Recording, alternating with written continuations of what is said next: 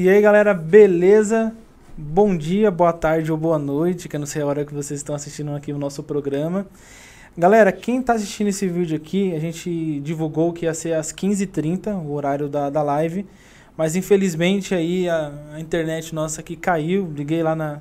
Até um beijo aí pra operadora Vivo, né? Notificou pra gente aí que foi o roubo de cabo.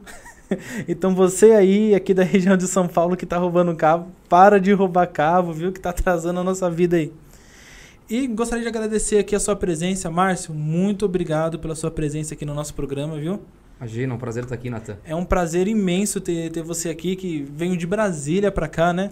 Acabei de pousar. Quando você falou pra mim, falou assim, Natan, eu vou vir de Brasília pra ir. Eu falei, rapaz, o cara vai pegar um avião pra vir aqui. Eu não acreditei. Não, você vê, a gente tá aí prestigiando aí. Não conhecia seu canal, a gente conheceu há pouco tempo, mas quando eu vi, eu falei, tem total fit aí a gente conversar. Não, bacana, gostei bastante. Vamos falar aqui no começo aqui um pouco dos nossos patrocinadores, né, que fazem essa ideia aqui acontecer. Você aí que ficar doente, Márcio, ninguém gosta, né? Uh -uh. Deixa eu só colocar aqui o celular no, no mudo. O programa ao vivo é assim mesmo. Colocar aqui no mudo que eu tenho certeza que um monte de gente vai me ligar daqui a pouco. Vou botar aqui. Calma aí, calma aí que tá indo. E foi. Pronto, tá no mudo. Ficar doente, ninguém gosta de ficar doente, ainda mais nessa época de pandemia. Mas você que ficou doente, Rede de farmácias Doutor Farma, aqui em São Paulo tem sempre uma do lado de você, próximo de você, com aquele medicamento de qualidade com preço que cabe no seu bolso.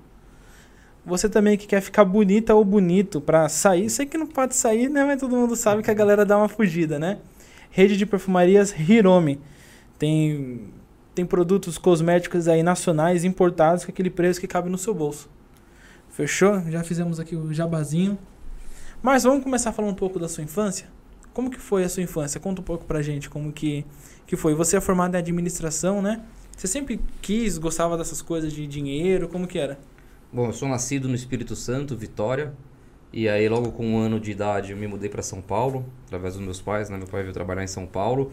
E fiquei em São Paulo até os 35 anos, até os 34 anos, na verdade. E aqui eu sempre fiz escola particular, eu era aquele, aquela infância assim natural, onde você estuda de manhã e depois passa a tarde inteira jogando futebol. Né? É, hoje a galera no videogame, no Free Fire, mas naquela época no futebol, época boa, né? Muito boa. E aí eu era, aquele, eu era super viciado, né? Jogava futebol aí facilmente quatro ou cinco vezes por semana. E aí eu passei na, na faculdade aqui, que antigamente era o IBMEC São Paulo ainda, hoje virou INSPER. Fiz administração de empresas. Meu pai, como era consultor financeiro, eu, eu já estava lá né, tinha contato muito cedo na minha infância com números, né, sejam números corporativos de empresas, seja bolsa de valores. Então eu sempre uhum. ficava assim, né, de alguma forma entretido e, e, dentro desse ambiente. Aí cursei a faculdade, né, passei na faculdade com mais ou menos aí 19, 20 anos. Daí me formei e quando eu me formei eu fui direto para o mercado financeiro. Cara, eu vou falar uma coisa para você. Que mercado gostoso, né, que é o mercado financeiro. Eu adoro. É, já já ingressei ali um, um pouquinho, hoje estou ingressado também mais do lado das empresas privadas.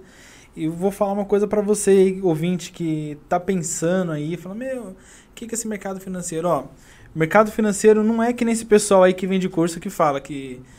Meu, eu fico puto da vida com isso, cara. Eu já fiz até uma live no meu Insta para falar não confie em vendedores de curso, não confie em quem fala que day trade dá dinheiro e outras coisas assim, né, parecidas desse desse do, do, mercado financeiro em si, porque é difícil, é um jogo de inteligência, é um jogo de análise, você Sim, tem que se certeza. aprofundar em que você está investindo, seja uma empresa, seja algum derivativo, né, seja ouro, seja alguma commodity como soja.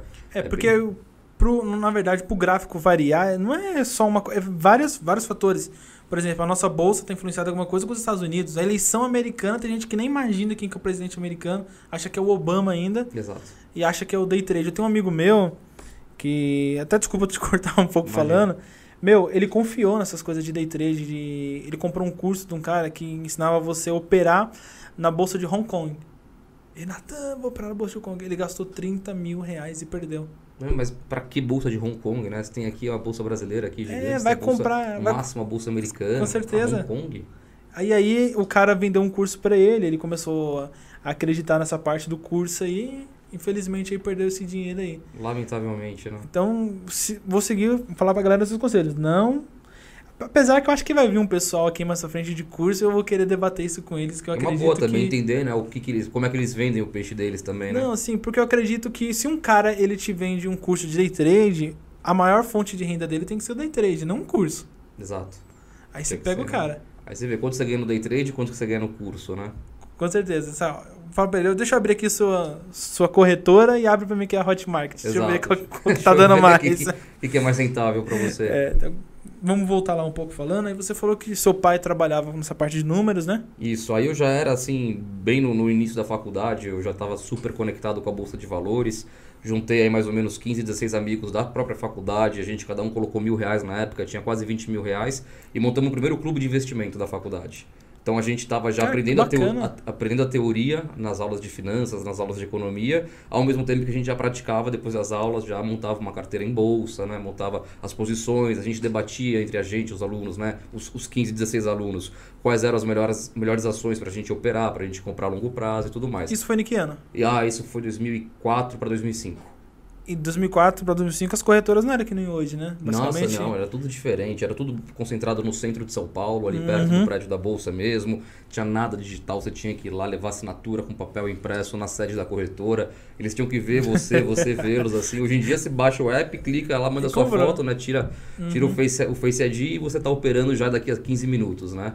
Mas lá na época não, você tinha, acho que a gente ficou mais ou menos uns 15 dias com a documentação e análise na corretora. A pegada meio lobo de Wall Street, né? É, não, exatamente, tinha tudo isso, né? Que você fazia a operação, basicamente você quase escrevia, subia no cano lá e o operador da bolsa fazia lá o que você queria. Não, bem bacana. E aí, como que foi um pouco.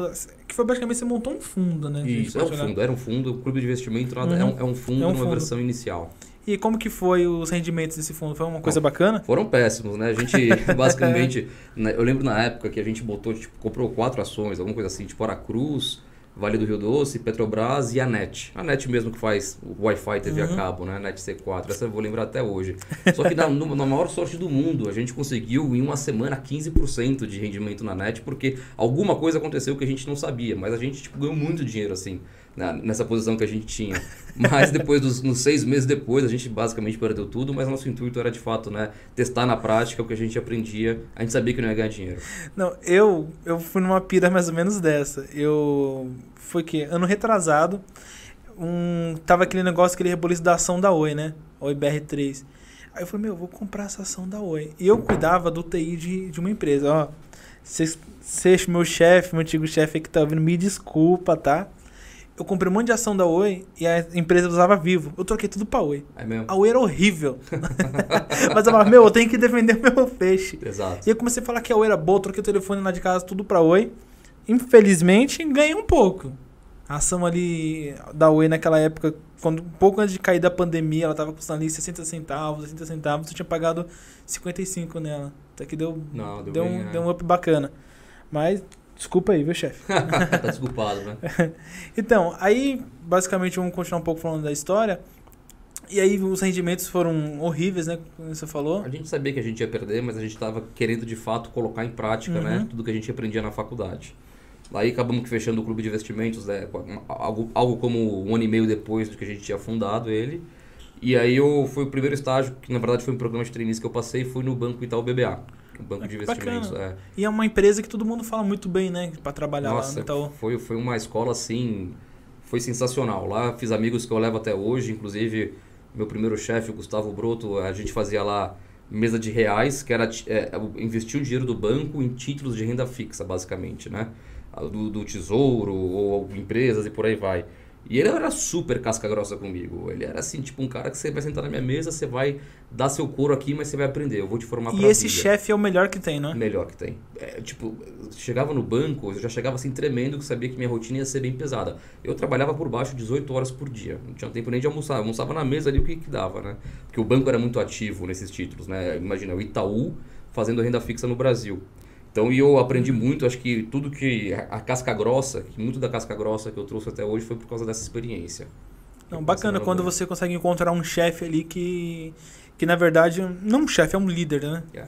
Na, na ideologia de hoje. E aí, como que foi sua trajetória dentro do Itaú? Aí foi legal. Aí eu fiz essa. pa- pa- trabalhei com ele três meses, que era um programa de trainee onde você, fazia, você ficava três meses em cada área do banco que você escolhesse, né? Uhum. Então passei na área de crédito corporativo, aprender a ler balanço de empresa, ver se o banco podia dar 300 milhões ou 30 milhões para determinada, determinada empresa, isso muda tudo, né? Às vezes a empresa chega pedindo 100 milhões, o banco pode virar e falar, cara, não, 100 milhões eu consigo te dar até 150 se você quiser. E tem empresas que viram e falam, eu quero 15 milhões, o banco fala, não te dou nenhum milhão. Então, Que bacana, todo um estudo por fora pra falar, meu, será que essa empresa comporta esse investimento? Exatamente. Então pa- pas- passei três meses nessa área também. Fiz três meses de área comercial também. Então batia na, falava com os diretores financeiros, presidentes de empresas, para falar ó, o banco tem esses produtos, o banco faz isso, o banco faz aquilo, né? Para desenvolver literalmente um relacionamento comercial sempre com empresas com faturamento acima de 300 milhões de reais por ano. Eram as gigantes empresas, as maiores empresas do Brasil. Que essa experiência foi bem legal também.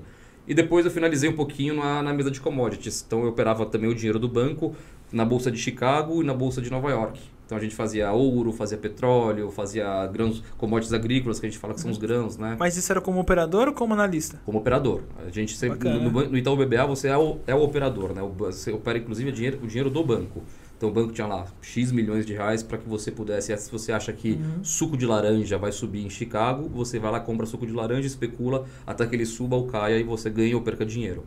Então era, era um banco super legal, super flexível e, e super assim, te apoiava para formar um grande operador de banco ou um grande executivo do banco. Com certeza. E, e para eles, eles adoravam, né? Que uma, um day trading desse aí que você fazia, né?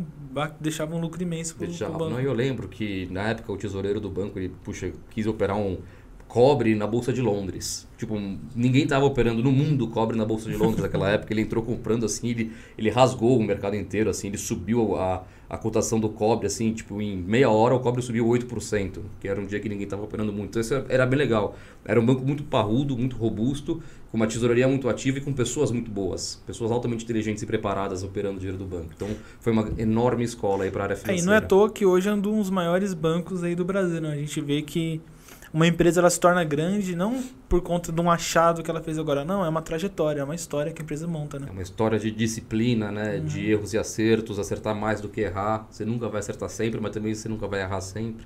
É só calibrando aí sua, sua cabeça aí ao longo da jornada. É, aí o spread põe no bolso. Exato. e aí depois do banco, né, você me contou que você montou, foi cofundador de uma empresa, né? Isso. Cash Money. Aí, em 2008, eu estava no banco. Em 2008, a gente teve o ápice da crise do, do subprime americano, né? Então... Tem então- até o filme, como, como que é o nome daquele filme que tem? Ah, putz, eu não vou lembrar Pô, agora. eu adoro aquele filme, agora que tem, eu não lembrei. tem dois que fizeram sobre ele, sobre o subprime americano. Eu não vou lembrar agora. Tem um de um doidinho que fica escutando rock no fundo. No É isso, esse é do, Que a do- bolsa- do no Michael Burry, É, que... o baterista. É, esse daí. Big Short. Big Short, é, É, é, Big uma Short é grande muito jogada. bom. E tem um outro também que é bem legal que conta a história do Bear Stearns, que é outro banco gigante americano que perdeu muito dinheiro e e acabou que faliu, né? Não, com certeza. Então eu tava no banco essa época, 2008, eu querendo crescer no banco, veio o subprime, o banco perde muito dinheiro também. Né? Todos os bancos no Brasil perderam dinheiro junto com os bancos americanos. Risco sistêmico no mercado financeiro, se um banco perde um dinheiro, pode, pode ter certeza que vai levar uns 50 bancos juntos. Né? Todos os bancos É. têm, têm riscos não com outros. Né? Eles, um mecanismo aí de um empresta um pouco de dinheiro para o outro, aí se o banco É, quebra... se um quebra, não vai pagar o CDI do outro Exato. e fala, ó, acabou pra você, meu parceiro. Exatamente. Liga pro outro e fala, cara, não tem como te pagar. Não sei se você tem um, tem um trilhão comigo, você não vai ter nada amanhã. Devo, mas não nego, pago quando a justiça mandar e vamos que vamos. Aí, então, me formei nessa época, estava no banco crescendo, obviamente eu estava iniciando no banco, eu era um dos primeiros, né? Todo mundo da minha geração ali não foi, não, continu, não teve oportunidade de continuar no banco. Aí, quando eu olhei para o lado, olhei para casa, o meu pai tinha recém fundado a Cash Monitor. Tá? Então, a Cash Monitor nada mais é do que um software financeiro, foi o primeiro software financeiro para gerenciamento de recebíveis de cartão de crédito pelo varejo. Companhias aéreas, redes farmacêuticas, vestuário no varejo, né? todo, todo esse setor aí. Quem aceita cartão de crédito, ca- ca- cartão de crédito tem um enorme problema para monitorar se as operadoras de cartão estão pagando em dias Ah, parcelas. entendi, que tua o- Cash Monitor mais é que uma conciliadora. Exa- É uma conciliadora. Foi o Bacana. primeiro conciliador independente de mercado do Brasil, 2008. E a gente já saiu na nuvem, então a gente Uhum. foi a primeira empresa a usar a nuvem da Amazon no Brasil, lá em 2008, quando ninguém nem sabia o que era nuvem. Então foi uma coisa bem legal. E, e meu pai tinha feito a empresa um ano antes.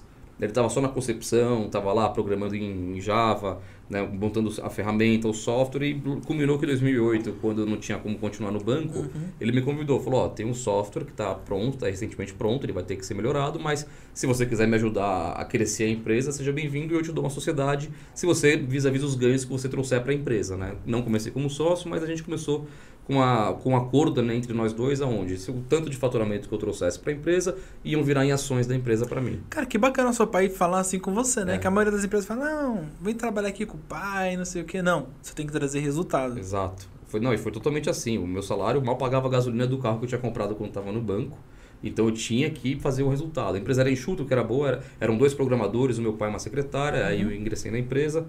E, cara, foi muito legal. Eu ingressei em, mais ou menos em outubro de 2008, né? O, a, crise foi mais ou menos setembro de 2008.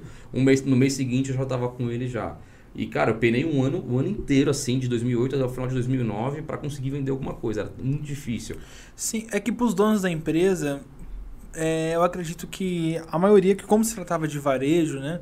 Vocês miravam mais nas empresas grandes ou no varejo pequeno? Não, nas grandes. Nas grandes, nas né? Grandes. É, eu, quando eu saí do, do meu antigo emprego, fazia basicamente isso que a Cash Money faz.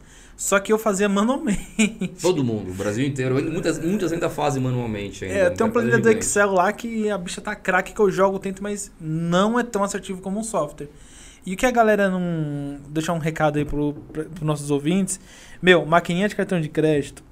Não vou citar nomes nem marcas aqui. Mas todas elas sempre passam uma pessoa para trás ou é um aluguel que você, por exemplo, vamos supor que você acorda com a pessoa aí, um, com a empresa uma taxa do débito de 1%, e o seu contrato vence daqui seis meses, ela nem te avisa, ela só, tum, 3% na tua cara. Nossa, e, aí, e aí? Eu tenho histórias dessas assim, Natan, gigantes. Gigantes, Não. você está coberto de razão. Sim, quando eu, eu, eu até fui para Brasília é, prestar consultoria para uma empresa lá em Brasília, uma rede de calçados que tem 22 lojas. Rapaz, quando eu cheguei lá, é, uma empresa estava cobrando de aluguel de POS dos caras 12 mil reais. Nossa senhora. E uns POS que eles nunca viram na vida deles. Exatamente. É literalmente assim. E aí o cara tá. Aí, aí eles descontam do recebíveis, não aparece no extrato, né? Porque o recebíveis, ao invés de entrar inteiro, eles já cortam lá. Então. Entra o líquido, né? Então o seu tesoureiro, às vezes. Toda empresa pequena, de médio porte, sempre o tesoureiro é a esposa do dono, é. alguma pessoa ali da família. Não olha, não vê e os caras estão aqui, ó, 12 mil todo mês, ó, 12, 12, 12, 12. E nem 12, vê, porque é uma rotina muito chata, você entrar no site da operadora, ver o extrato, ver com o que você tem no seu sistema interno uhum. para receber manualmente é cansativo. É, a disciplina para fazer isso tinha que ser absurda, mas você não tem esse tempo. Como você falou, a uhum. esposa, a esposa tá ali quebrando o galho, ela nem é a formação dela fazer isso. Ela Sim, tá tentando ajudar com os melhores dos esforços possíveis, né? Mas a gente sabe que é. acaba, na, acaba falhando alguma técnica ali que não tem, que a operadora sabe que o, a ponta de cá é uma esposa de um dono, então uhum. ela sabe, eu posso aumentar o aluguel do POS que não vai pegar nunca. Eu posso, posso né, colocar mais uns dois POS aí que não existe aí que ninguém vai nem ver. Exatamente. E, na Cash Monitor, a nossa concepção é exatamente essa na Cash Monitor, tá? A gente, até hoje, já passou para a nossa tecnologia cerca de 50 bilhões de reais em vendas dos nossos clientes. E a gente recuperou para eles 30 milhões de reais já, literalmente essas taxas. A gente vai contando, ah, você vendeu, sua taxa de administração era 1%, a operadora está cobrando 1,5%. Só que isso, numa companhia aérea, a gente está falando de milhões de reais. Com certeza. E a gente conseguia identificar e fazer a operadora pagar a, a companhia aérea, Não, né? Ou varejista, seja Cara, quem for. muito bacana essa, essa ideia aí. E, e com a Cash Monitor a jornada foi tão legal. Então eu demorei um ano para vender o primeiro uhum. software, vamos dizer assim. E a gente conseguiu vender para a Webjet Linhas Aéreas, que depois, anos depois foi comprada pela Gol, mas naquela época tinha Webjet. Uhum. A, a, que era a companhia aérea para ser aquele modelo low cost, 70 reais uma passagem aérea do Rio para São Paulo, e por aí vai. E a gente vendeu, a gente conseguiu recuperar uma grana um ano depois, aí depois eu consegui vender bastante. Aí consegui vender para o BTG Pactual, para algumas empresas do varejo do BTG, BTG Pactual, outras né, de vestuário, Arezo e por aí vai. E aí culminou nessa história da Cash Monitor que a gente foi encontrado pela Endeavor. Né, isso mais ou menos em 2011. Então a gente, Elas que encontraram vocês? Eles nos encontraram. A gente estava expondo a Cash Monitor no, numa feira de tecnologia financeira da Federação Brasileira de Bancos, FEBRABAN, 2011. A gente fomos Primeiro a Febraban nos achou. Ah, a gente quer que você exponha a empresa e a tecnologia de vocês para o setor bancário. Aí fomos expor, aí a Endeavor estava lá passeando lá com alguns funcionários deles, eles falaram, caraca, vocês fazem não sei o que lá e tal, quero ver, quero ver, quero ver, e acabou que foi um casamento, porque eles viram que a gente de fato tinha uma tecnologia simples, na nuvem, não instalava nada nas empresas que eu fazia conciliação, uhum.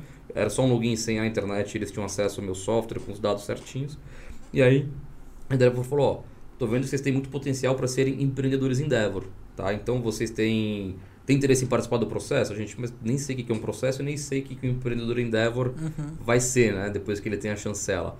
Aí eles pararam e explicaram a gente, ó, a Endeavor ela vai conectar pessoas que são empreendedores que são potencialmente muito bons com empresários que já chegaram lá ou executivos que já chegaram lá. Então a gente vai basicamente a gente vai te mostrar o caminho das pedras. Basta vocês quererem seguir ou não.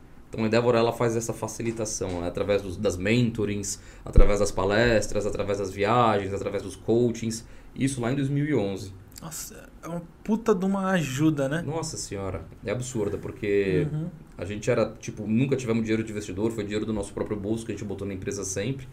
E aí no, no dia seguinte a gente está falando com o presidente da TOTOS. Fala, ó, se vocês querem crescer de 50 clientes para 500 clientes, o, o Laércio Cosentino, que é naquela época acho que era diretor executivo ainda, depois ele virou do conselho só, ele deu todos os caminhos das pedras. A gente também, uma gratidão enorme por ele, pelo José Rui Antunes também, foi o presidente da SAP no Brasil, também foi nosso conselheiro via Endeavor, ele falou, cara, vamos montar, remontar toda a área comercial de vocês, para vocês venderem software para grandes empresas, é uma outra, é um outro know-how de venda, é um outro ciclo de venda.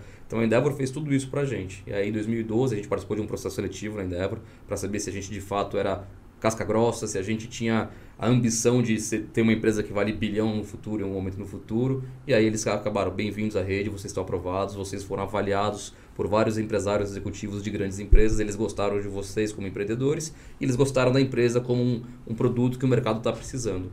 Aí a gente foi aprovado em 2012 pela Endeavor. Que bacana, uma puta de, um, de uma história bacana que a Endeavor, hoje, várias pessoas acreditam que batem muito na porta deles e falam, oh, deixa a gente entrar. Não, é eles que escolhem, né? É eles que escolhem, eles invertem a roda. Uhum. E aí, você falou da, da Cash Monitor, né? E como que tá a empresa hoje?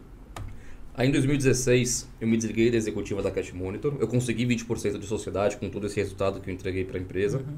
Aí eu me desliguei porque eu falei, ah, a Cash Monitor tá. Eu já, tô, já tava mais ou menos uns. Eu tava desde 2008 nela, vamos dizer assim, né? Em 2016, 8 anos, eu entendi que eu tinha feito um ciclo. Né? Eu passei o meu bastão lá dentro, montei lá uma, uma, uma, uma sucessão né, para a diretoria. E eu falei, puxa, na Cash Monitor eu sempre tive problemas gigantes em contratar boas pessoas. Seja para área comercial, para área administrativa, para contabilidade, para área jurídica. Aquela velha história, né? Você está com uma vaga aberta, você publica uma vaga para gerente financeiro para trabalhar para você, vem advogado, vem açougueiro, vem motoboy, vem tudo, e menos o gerente financeiro. Engenheiro. Exato. E você só descobre na hora né, da entrevista lá. E, e às vezes vinha um gerente financeiro perfeito, mas sua vaga era para pagar 6 mil, o cara queria ganhar 12 mil. Os dois perderam tempo, né? Com certeza. Então eu saí da Cash Monitor com o propósito de empreender. A gente criei, criei, na verdade, no papel um Tinder de emprego. Literalmente a mesma tecnologia do Tinder do, do, do aplicativo de celular, mas para empregos, para facilitar pessoas encontrarem os Como empregos. Como você teve essa ideia? Como que foi o seu...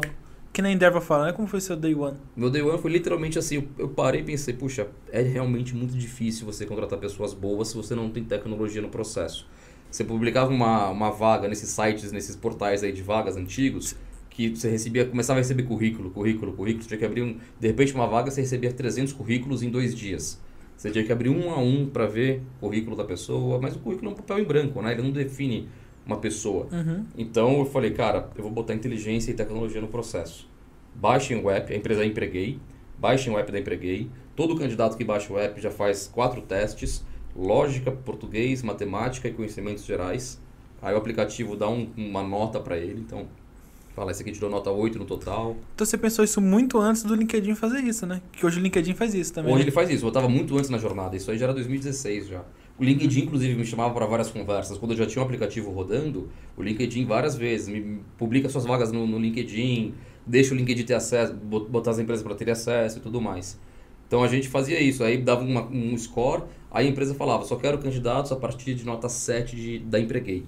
Eu só mostrava para eles os, os candidatos mais assim, perfeitos, vamos dizer assim, para a vaga, dentro da faixa salarial da empresa.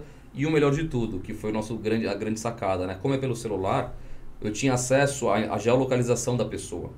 Então imagina que a gente está aqui na farmácia aqui, você quer um atendente de, de balcão de farmácia, eu só vou te dar, se você usar empreguei, eu só vou te dar os que estão, vai, pode ser até em um metro, um, um quilômetro de raio de distância. Pô, bacana. Então a pessoa vai vir trabalhar a pé. A pessoa vai, não vai pegar ônibus, dois ônibus, a metrô. puta economia pra empresa. pô. E, e retenção pro candidato, né? Sim. Ele fala, cara, eu trabalho do lado de casa, eu saio 6 horas, chego 6 e 15 em casa. Vai almoçar em casa. Exatamente. Põe, põe até o pijama no almoço, a gente brincava na nossa propaganda. Com empreguei você consegue almoçar de pijama.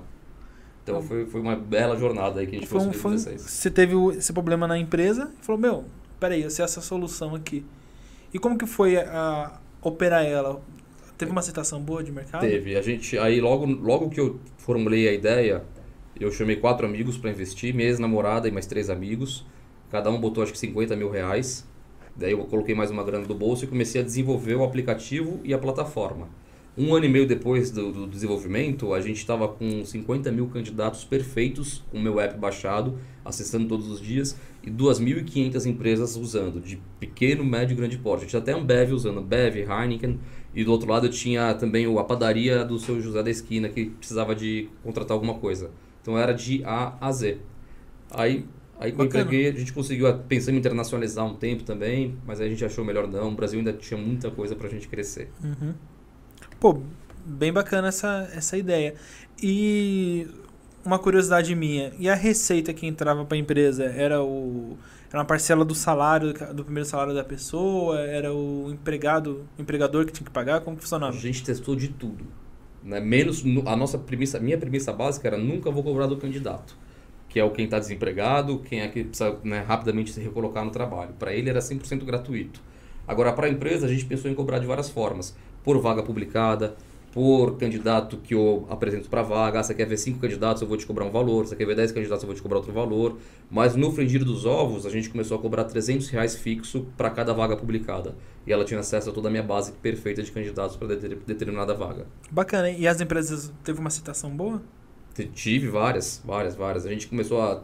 Concessionários da Ford inteiro, inte- inteiro entraram comigo na época. A redes de grandes padarias também entraram. A gente fez assim, tipo, o negócio estava muito azeitado. Mas foi numa época também que entrou muita HR Tech, né, que é o que a gente chama das startups de RH. Então viram o modelo da Empreguei e de repente, dois anos depois da gente, tinham mais ou menos 40 no mercado se propondo a fazer A Uber também semelhante. tá fazendo. A Uber faz isso na Inglaterra, né? Ela faz o job searching, né? Aham, na Inglaterra. Não que sabia. faz. Eu, eu dei uma olhada lá logo quando.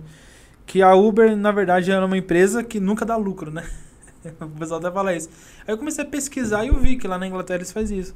Por exemplo, eu tenho uma pizzaria, eu preciso do motoboy. Uhum. Aí você entra lá na Uber, você combina com um cara que lá não, não tem esse vínculo da CLT. Lá combinava um valor com o cara, o cara vinha trabalhava, só que lá eles catam do candidato. Ah, eles cobram do candidato. É, a empresa é gratuita, mas eles cobram uma. Eles, não, na verdade, eles mordem um pouco do candidato e mordem um pouco da empresa. Eles pegam dos dois. Ah, é, é o modelo deles, né? Uhum. Eu sei que o Google também começou a fazer, o Facebook começou a fazer, o LinkedIn começou a fazer. Então todos eles entraram aí, mas a gente, puxa, foi, foi legal que a gente foi super pioneiro. Não, bacana. E. E aí depois disso você foi pra. Você falou que você foi pro Espírito Santo, né? Isso, aí que acontece, é interessante essa história, porque eu tava na Empreguei e a gente, a nossa tecnologia era inteira em Python. Só que era 2017 e 18, né? Então você tinha muito pouco programador em Python, que é hoje a tecnologia mais moderna que tem, a gente já, tava, a gente já nasceu nela. E eu cansava de pegar bons programadores, Minas Gerais, sul da Bahia, né? Eu, eu tinha um, um skill de encontrar essas pessoas, programadores muito bons. Só que aí, cara, começou, eu pagava lá 4 mil reais, 5 mil reais pra um programador de 20 anos.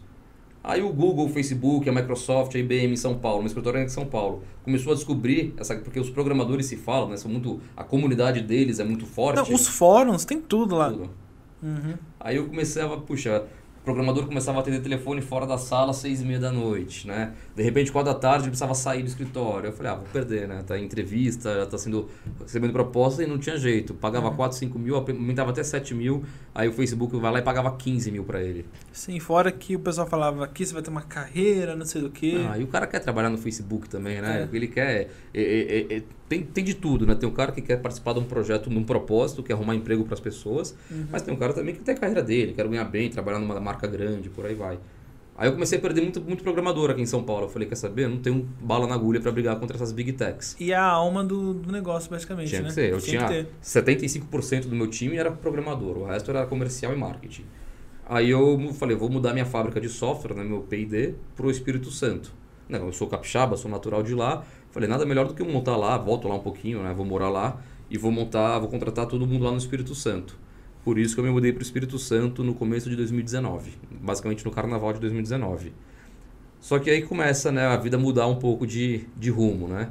Quando eu estava lá no quinto, sexto mês já rodando a empresa e tudo mais, o governo Bolsonaro né, foi eleito em 2019. Eu não sou filiado a nenhum partido político, nunca fui. Sou 100% limpo disso.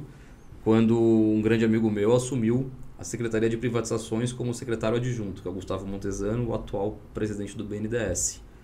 Aí quando ele assumiu, ele estava montando o time das privatizações no Brasil inteiro, né? Todas as 200, quase 200 estatais federais que o Brasil tem, controle direto e tal. E o Espírito Santo tem o Porto de Vitória e o Espírito Santo tem muito imóvel da União. Tem 52 mil imóveis lá, no, só da União lá no Espírito Santo. Mas são esses móveis aí daqueles duques antigos que não pagam impostos há milhares de anos e vai lá e toma? Tem de tudo. Tem, de, tem absoluto, tem campo de futebol de time que não paga as contas e a, a União pega. Atenção, A gente Corinthians! teve inclusive um.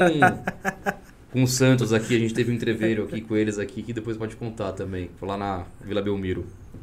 Aí o. Aí quando ele, daí ele falou, cara, o Montezano me ligou, fiquei sabendo que você tá no Espírito Santo. O Montezano conheço há uns seis anos já. Mas é, tava, ele tava inclusive morando em Londres, em São Paulo, a gente não tava se falando Uhum. muito. Aí alguém cochichou pra ele, falou, ó, tem um Márcio que tá no Espírito Santo lá tocando a empresa dele, mas é um cara que você tá precisando, porque é um cara que é, é bolsonarista, né? Fez a. Participou da campanha de forma indireta do Bolsonaro em 2018, que ele queria mudar o país, ele queria acabar com aquela corrupção maldita. E pode ser um cara para tocar as privatizações no Espírito Santo. Aí eu não sabia disso. Aí quando o Montezano me ligou, numa, acho que era quarta-feira, umas 7h45 da manhã, eu tava indo pro, pro escritório. Ele falou, cara, eu preciso aí que você pare um pouco sua vida e suba no bonde que tá passando na sua frente. Eu falei, que bonde que é? Eu já sabia que ele era das privatizações, né? Aí ele falou, cara, preciso que você seja o cara do Paulo Guedes no Espírito Santo. Tocar as privatizações e desestatizar tudo que a União tem de patrimônio no Estado. De enxugar, de diminuir o tamanho da União no Espírito Santo. Então, quando ele falou isso pra você, seu olho até brilhou, né? Ah, porque o Montezano é um cara que é, é um cara fora da curva, né? Um cara que fez IME, a faculdade mais difícil de engenharia do Brasil, depois foi, foi morar em Londres. Aí, já como sócio do, do banco, do BTG, uma das empresas do BTG. Então, é um cara que tem uma carreira super ilibada, técnica e de sucesso, né? Um cara que eu falo que é self-made, né? Começou do nada e, e chegou no topo aí de uma forma brilhante. E aí, quando ele assumiu assim, eu já sabia que ele estava nesse cargo, mas eu nunca nem cogitei trabalhar no governo. Tava só, beleza, o governo foi, passou nas eleições, ganhou, vou voltar para minha vida privada, né? Continuo. Aí quando ele fez o convite, balançou pra caramba. porque Trabalhar diretamente com ele. Eu conheço um cara e eu sei que ele me daria a carta branca tal qual ele me prometeu para fazer tudo. E para um governo que eu acredito, que é um governo que não tem corrupção, um governo totalmente ilibado, falei, vou ter essa experiência, vou dedicar meu tempo à nação dessa forma, né? Vou con- contribuir ao give back que a gente fala, né? Cheguei até aqui, vou dar uma pausa para entregar meus serviços à nação. E foi super legal. Aí, puxa, ele me convidou, meu nome ficou em 45 dias parado na Casa Civil para ser aprovado, levantaram ficha da minha família inteira. A Agência Brasileira de Inteligência, que é a BIM, também participa do processo, né? varrem sua vida inteira. Não, que eu, com certeza que esse é um cargo que eu não sab, nem sabia que existia esse cargo depois que eu, fiz o convite sabia você. antes de ser convidado. Você me falou, e eu comecei a olhar, e depois que eu comecei a olhar as atribuições que ele faz, eu falei, meu, o que, que deve ter de empresa que oferece coisa por fora pra querer pagar mais barato nas coisas? Não é brincadeira, não. Quer saber de uma, uma das histórias que a gente foi super ativo? Um dos imóveis da União no Espírito Santo tinha uma antena da Vivo, essa antena de celular que normalmente as operadoras pagam aluguel para instalar antena num prédio comercial. Tava lá há oito anos instalada a antena, nem um centavo de aluguel sendo pago para a União. Então a gente, puxa, Você já viu, tava passando lá e falou, hum, que prédio legal, você tá numa antena lá. instala uma antena lá, que tem muito isso também. A gente até fala que tem muito corretor de imóveis especializado em imóveis públicos. Que ele sabe os imóveis que estão vagos, estão abandonados, que não, não serão, não terão nenhuma destinação. Põe antena, põe garagem, põe depósito, põe galpão, né? Eles vão E ele recebe por fora. recebe por fora e quem fez isso não paga nada, né? Paga só para ele, não paga nada para a União. É como fala o seguinte, Jonathan, você está precisando colocar seu estoque aqui de remédio da, da farmácia aqui, ah, você precisa de quê? De 40 metros quadrados? Pode colocar nesse imóvel da União aqui, só paga para mim aqui 1.500 reais por mês, ponto. Tá tudo certo. Nunca ninguém vai chegar lá, nunca ninguém vai ver, porque a União tem 700 mil imóveis no Brasil inteiro. É muito custoso e humanamente impossível você controlar e fiscalizar isso. Então quem mora no bairro sabe que aquele prédio, aquela sala comercial é da União. Às vezes nem sabe que é da União. Fala, não, tá abandonado. Também tem isso. Muita coisa que está abandonado, que a gente acha que é da, da, da, iniciativa privada, não. Pode ser do Estado também, pode ser do município, mas muitas vezes vai ser da União. A União uhum. tem muito imóvel dessa forma. E aí o cara pegou, colocou a antena lá? Aí colocou a antena lá, a antena ficou 7, 8 anos lá. O cara, poxa, comercializando, a Vivo tem antena, a melhor cobertura desse bairro aqui. Né? Mas isso foi no Espírito Santo? Foi em Vitória, no Espírito Santo. E... Ah, aí eu, na hora, eu liguei pra AGU, né? já estava já como superintendente. Foi bem legal a minha história de superintendente, porque eu dei muito trabalho para corrupção, para quem era corrupto. Eu liguei para a Advocacia Geral da União, falei, ó, pode mandar um despacho lá, eles têm até 48 horas para tirar a antena. Aí eles devolveram o despacho, falaram, ó, a gente não tem material para tirar a antena agora. Falei, não tem problema, então você vai, eu vou cobrar uma multa diária de 5 mil reais enquanto vocês não retirarem a antena. Aí foram lá e não retiraram até hoje, porque eu sair como superintendente. Mas está tá sendo cobrado, aí dívida ativa da União, não tem jeito. Vai chegar lá na tesouraria da Vivo lá, uma conta assim desse tamanho para pagar, eles não falam, tira a antena rápido, que é aí que eles tiram, né? Com certeza, e 5 mil reais a diária já deve estar o que lá? Já tá bastante. Já tá uns milhãozinhos tá já. Bastante, tá bastante. E como que é a vida de um superintendente? Eu descobri na hora, foi bem legal, porque como você bem colocou, eu também não sabia o que o superintendente do patrimônio da União fazia até o meu primeiro dia, né? Quando eu assumi lá. Então, logo que eu assumi, eu tinha 50 pessoas no meu time, que são os servidores federais. É aquele que peça o concurso público para trabalhar na, na União, né? Os concurseiros que a gente fala, né? uhum. né? Prestou concurso, passou, é um servidor federal. Então eu tinha 50 desses no meu time. E você poderia falar para ele qualquer coisa que ele fazer. Você Isso. vai cuidar disso, disso? Isso. São engenheiros, são advogados, são publicitários, formados em sistema de informação, administradores, tem de tudo, né? Vários aí os concursos, né? Dos mais diversos concursos que o Lula e a Dilma fizeram. Isso que foi interessante também, porque eu, eu pensei falei, cara, vou trabalhar com servidor federal, eu vou ter que fazer um malabarismo gigante, porque eu vou trabalhar com todo mundo que veio da era PT todo mundo, e eu aqui com uma, uma proposta de redução do, do, tamanho do patrimônio da União num governo Bolsonaro, eu uhum. falei, cara, imagina a reação que eu vou ter. Para mim, a maior e, e, mais feliz surpresa do mundo, dos 50 que eu tenho, 48 falaram, cara, a gente está aqui para executar o que você pedir. que bacana. A gente não vai militar, a gente não quer nem saber, a gente quer um Brasil melhor. O, nossa, o nosso propósito aqui é atender bem o contribuinte. Se você, como superintendente, entender que a gente tem que remar para esse lado, a gente vai. Se quiser remar para outro lado, a gente vai para outro lado. Sim, porque a maioria das pessoas que é de fora, eu digo que pessoas ignorantes, elas têm uma visão do, do servidor público como uma pessoa que não trabalha. Que fica o dia inteiro sentado lá sem fazer nada. O balcão que separa os que atendem mal dos que são mal atendidos, né? Todo mundo uhum. tem essa...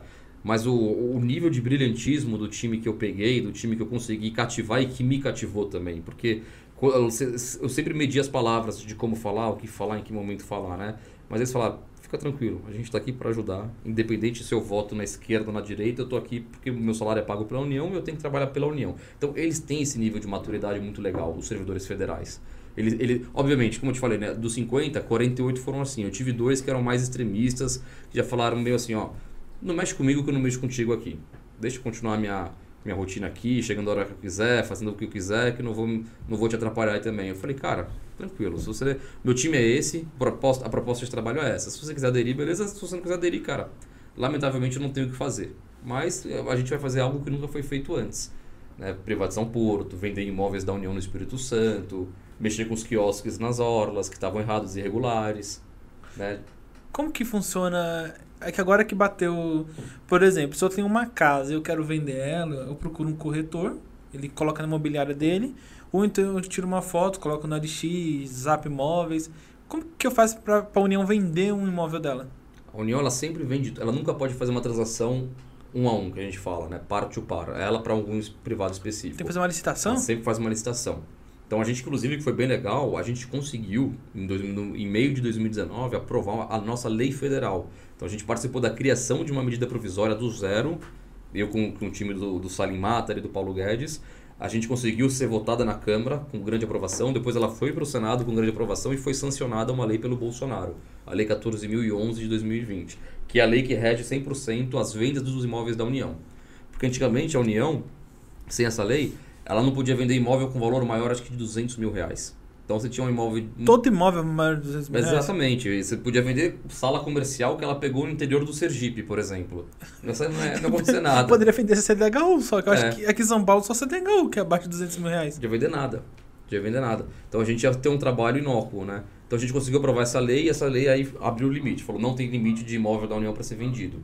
Então, e ela, e ela determinou que todos os imóveis iam ser certames, né, concorrências com envelope fechado, lance único. Então, ah, botei um imóvel à venda, um terreno de 6 mil metros quadrados. Eu publico num jornal de grande circulação desse estado, eu publico no Diário Oficial da União e também uma coisa que eu fiz bastante, que os meus colegas não fizeram, por isso não tiveram talvez tanto êxito, eu fui atrás do mercado imobiliário na, no Espírito Santo. Eu bati na porta dos maiores construtores, dos maiores investidores, dos maiores empresários para falar, ó, vou eu como superintendente da União no Espírito Santo, vou colocar no mercado esses 12 imóveis à venda. Que bacana, porque você tem um imóvel que você pode chegar num... Por exemplo, sei lá, vamos usar um exemplo. Você tem um, um imóvel que é um... 12 mil metros quadrados de um terreno na próximo da Paulista. Fala para MRV, apartamento, cara. Ó, oh, Odebrecht, né? Nem tanto Odebrecht, Não, né? é, Ó, a Odebrecht tá boa de novo, já, Tá já, boa já? curaram lá aquele, aquele Odebrecht, ó, passado lá. apartamento, mas sem doleiro, viu? Apartamento. Mas é exatamente isso, porque o, o, o que foi legal que na minha gestão, eu peguei o Nanico Espírito Santo, irrelevante Espírito Santo, coloquei ele em segundo lugar de estado que mais vendeu imóveis da União na minha, na minha geração, até dezembro de 2020. Né? Só ficamos atrás de São Paulo, porque São Paulo é impossível competir, né? Mas ficamos na frente de Minas, ficamos na frente de Porto Alegre, ficamos na frente do Rio de Janeiro, Bahia, tudo, tudo, tudo quanto é outro estado. Mas por quê? Porque eu entendia, como, acho que talvez a minha meu background de empreendedor sabia, né? eu entendia que, cara, se eu não for até o comprador final provocá-lo e mostrar o meu cardápio, né? Um garçom chega assim, ó, o cardápio tá aqui, senhor. Se o garçom não for até a mesa com o cardápio, você nunca vai pedir nada no restaurante. Então eu fiz bastante isso. Eu tive uma, um- uma interação muito boa com a iniciativa privada no Espírito Santo, o que deu um grande êxito. Falei, ó, Brasília falou, Márcio, você vai vender 285 mil no Espírito Santo. Eu botei 63 milhões de reais em imóveis à venda. Então foi algo assim absurdamente. Paralelamente a isso, organizando toda a privatização do Porto de Vitória, que era também tudo comigo lá. Né? Aprovando novos portos privados também no litoral do estado. A gente aprovou dois novos portos privados no norte do, do, do Espírito Santo também, que vão começar as construções, as obras agora em 2022. Então foi o, a Superintendência do Patrimônio da União faz isso. Que é até interessante falar para a audiência, todo o litoral brasileiro é da União. Todo, todo, todo, né? Então, Porto de Santos, tudo. tudo, tudo. Pisou na areia, você está em patrimônio federal. Você está no calçadão, você está lá do, do município. Entrou para areia, já é legislação federal. Bacana. É. Sabe sei não. É, então, isso é interessante. Todo o litoral é nosso. Então, aprovar quiosques na praia em Trancoso é com a gente. Né? O Café, Café de la Musique em Jurerê, que daquele é, todo, todo ano tem aquele burburinho lá, é com a União também, tem que ser aprovado. Né? Fazer um restaurante flutuante no meio do mar é com a União que tem que falar. Tudo passa pela, pela- pelas SPUs também, com a gente. Então, a gente brinca que a gente vai de A a Z na nossa gestão. Não, então é uma gestão gigante. Se a gente Absurdo. olhar no, no pé da letra. Absurdo, absurdo. Imagina estados então como Bahia, que o litoral assim é gigante. Então, cara, putz, o superintendente da Bahia tem um trabalho assim hercúleo. Até mesmo que São. Paulo. Puxa o litoral ali desde Santos, É. Guarujá e vai subindo ali pra Bertioga. E tem quiosques na praia, que você não pode ter um quiosque construído em areia de praia. E isso foi outra, outra operação bem legal que eu fiz lá no Espírito Santo com a Polícia Federal. Eu falei, provoquei lá o superintendente da PF e falei, ó, Jair, eu vou precisar da sua ajuda. Eu quero duas viaturas que eu vou embargar agora 25 quiosques irregulares. Isso vai dar problema. Ele falou, não, tudo bem. Que hora você precisa? Sexta-feira, 7 horas da manhã. Foi semelhante a uma lava-jato, assim, uma mini lava-jato. Aí, cara, foi bem legal. Saíram as duas viaturas da PF. Saiu todo o meu time, 14 pessoas, 14 servidores do meu time com as três viaturas da União. E, a gente- e eu fui com um helicóptero aéreo que um empresário local emprestou. Fizemos uma operação que saiu fechando todos os quiosques que estavam construídos em areia de praia, né? E aí no dia seguinte veio deputado, veio vereador, veio não sei o que lá, veio senador. É a veio famosa carteirada. To- Exatamente. Aí pediram meu impeachment do meu cargo. Falou, não, tem que tirar esse superintendente do Espírito Santo. A oposição, né? Tem que tirar esse É que eu superintendente acredito que antigamente, no caso, conf- conforme você falou, tinha um comodismo. Quem tava naquele cargo não queria fazer nada. E, eu- e isso que é a visão que a galera tem de funcionário público, né? O cara chega na eleição, quero ser prefeito, pega na mão de todo mundo, vai na feira, beija criança, come pastel da mão dos outros. Depois que ganha, põe um terninho bonito, senta na mesa e fica. E fica lá, só, só acumulando salário, né? O meu, meu antecessor, que era da era PT, ele ficou acho que oito anos no cargo. Ele ficou os dois, ficou um Lula inteiro e um Dilma inteiro, alguma coisa assim. Oito anos no consolidado dele. E poxa, o cara, ele. As histórias que chegaram pra mim era que o motorista dele lá na. na- na superintendência, acabou que construiu uma casa do zero, tanto hora extra que ele fazia. Ele pegava lá, ficava trabalhando das 6 às 10, mentira, não estava nada, mas estava rodando folha de ponto. Era Uber. Fechava o, a, a fatura do mês dele, o cara fez isso por dois anos, conseguiu construir uma casa do zero. Então tinha muito disso no passado, né? As pessoas eram gato gordo que a gente é, chama. E, e, conforme isso aconteceu, era meu dinheiro, era o seu dinheiro, era o dinheiro do seu pai e do meu pai que estava bancando tudo que isso. podia ir para saúde, que podia Sim. ir para educação, não, pagou lá a casa dele. Com certeza. E como que funcionava basicamente? Eu sou um empresário. Vamos supor que eu sou um empresário. E eu queria fazer a compra daquele imóvel da União. Eu, eu financiava, pro, eu pagava para o BNDES? Não. É o seguinte, então eu coloquei um imóvel à venda, esse imóvel custa um milhão de reais, a avaliação dele. Vai para o Diário Oficial da União e eu falo, eu vou vender esse imóvel no dia 1 de junho. Avisa todo mundo, tá? No dia 1 de junho, você tem que estar lá na União, né, uhum. no, no, na sede do Ministério da Economia do seu estado. Todo, todo, cada estado brasileiro tem uma sede do Ministério da Economia. Você tem que estar lá, para você poder participar, para estar habilitado nesse dia, Antes, você tem que dar um cheque calção, né, um depósito calção, na verdade, na conta da Caixa Federal, da Caixa Econômica Federal, em nome da União, de 5% do valor do imóvel. Tá? É, só para falar, tipo assim, ó, eu tenho qualquer coisa aqui. Isso, estou habilitado e eu vou adiantar 5% como a título de, de depósito calção, para no dia do, do, do, da concorrência, do certame da licitação, eu estar tá habilitado a botar a, a, a, dar um lance um milhão de reais ou mais, né? Uhum. Você vai você vai sempre ser um valor maior do que a avaliação do imóvel. Então você, todo mundo que vai participar desse leilão já leva duas, três propostinhas, né? Porque você vê na hora, para esse imóvel tem três concorrentes, ixi, aí você vai ter que dar uma proposta ali um pouco maior que um milhão. Você sabe que os caras vão dar também. É. Se você vai sozinho, você leva só na sua de um milhão certinho e dá. Mas ela, exatamente isso. Aí vai ter uma sessão pública no auditório do Ministério da Economia, aonde vai ver se você está habilitado, pessoa física ou jurídica podem participar em igualdade, tá? não tem nenhuma diferença se você fez o depósito, se você está com as suas certidões de impostos federais positivas, não deve nada para a União, se você não tem antecedente criminal também, e sua proposta for maior, você ah, leva. Bacana. E esse dinheiro, você sabia para onde que ele era destinado? Ele vai para o Tesouro Central, vai para o Paulo Guedes e é um, é um tesouro verba branca que a gente fala, né? Ele pode usar em qualquer coisa. Abater, caixa da, abater o tamanho da dívida federal, dívida pública, educação, combate à Covid, é, segurança pública para onde o Paulo Guedes quiser direcionar. Pô, então é um dinheiro super importante. Demais. Ainda mais se você pensar que a gente tem 1,3 trilhões em imóveis no nosso balanço federal. Tem que dá, dá para fazer muito dinheiro com as vendas imobiliárias no Brasil. Muito dinheiro. Com certeza, é acabar investindo em setores que precisam, saúde, educação.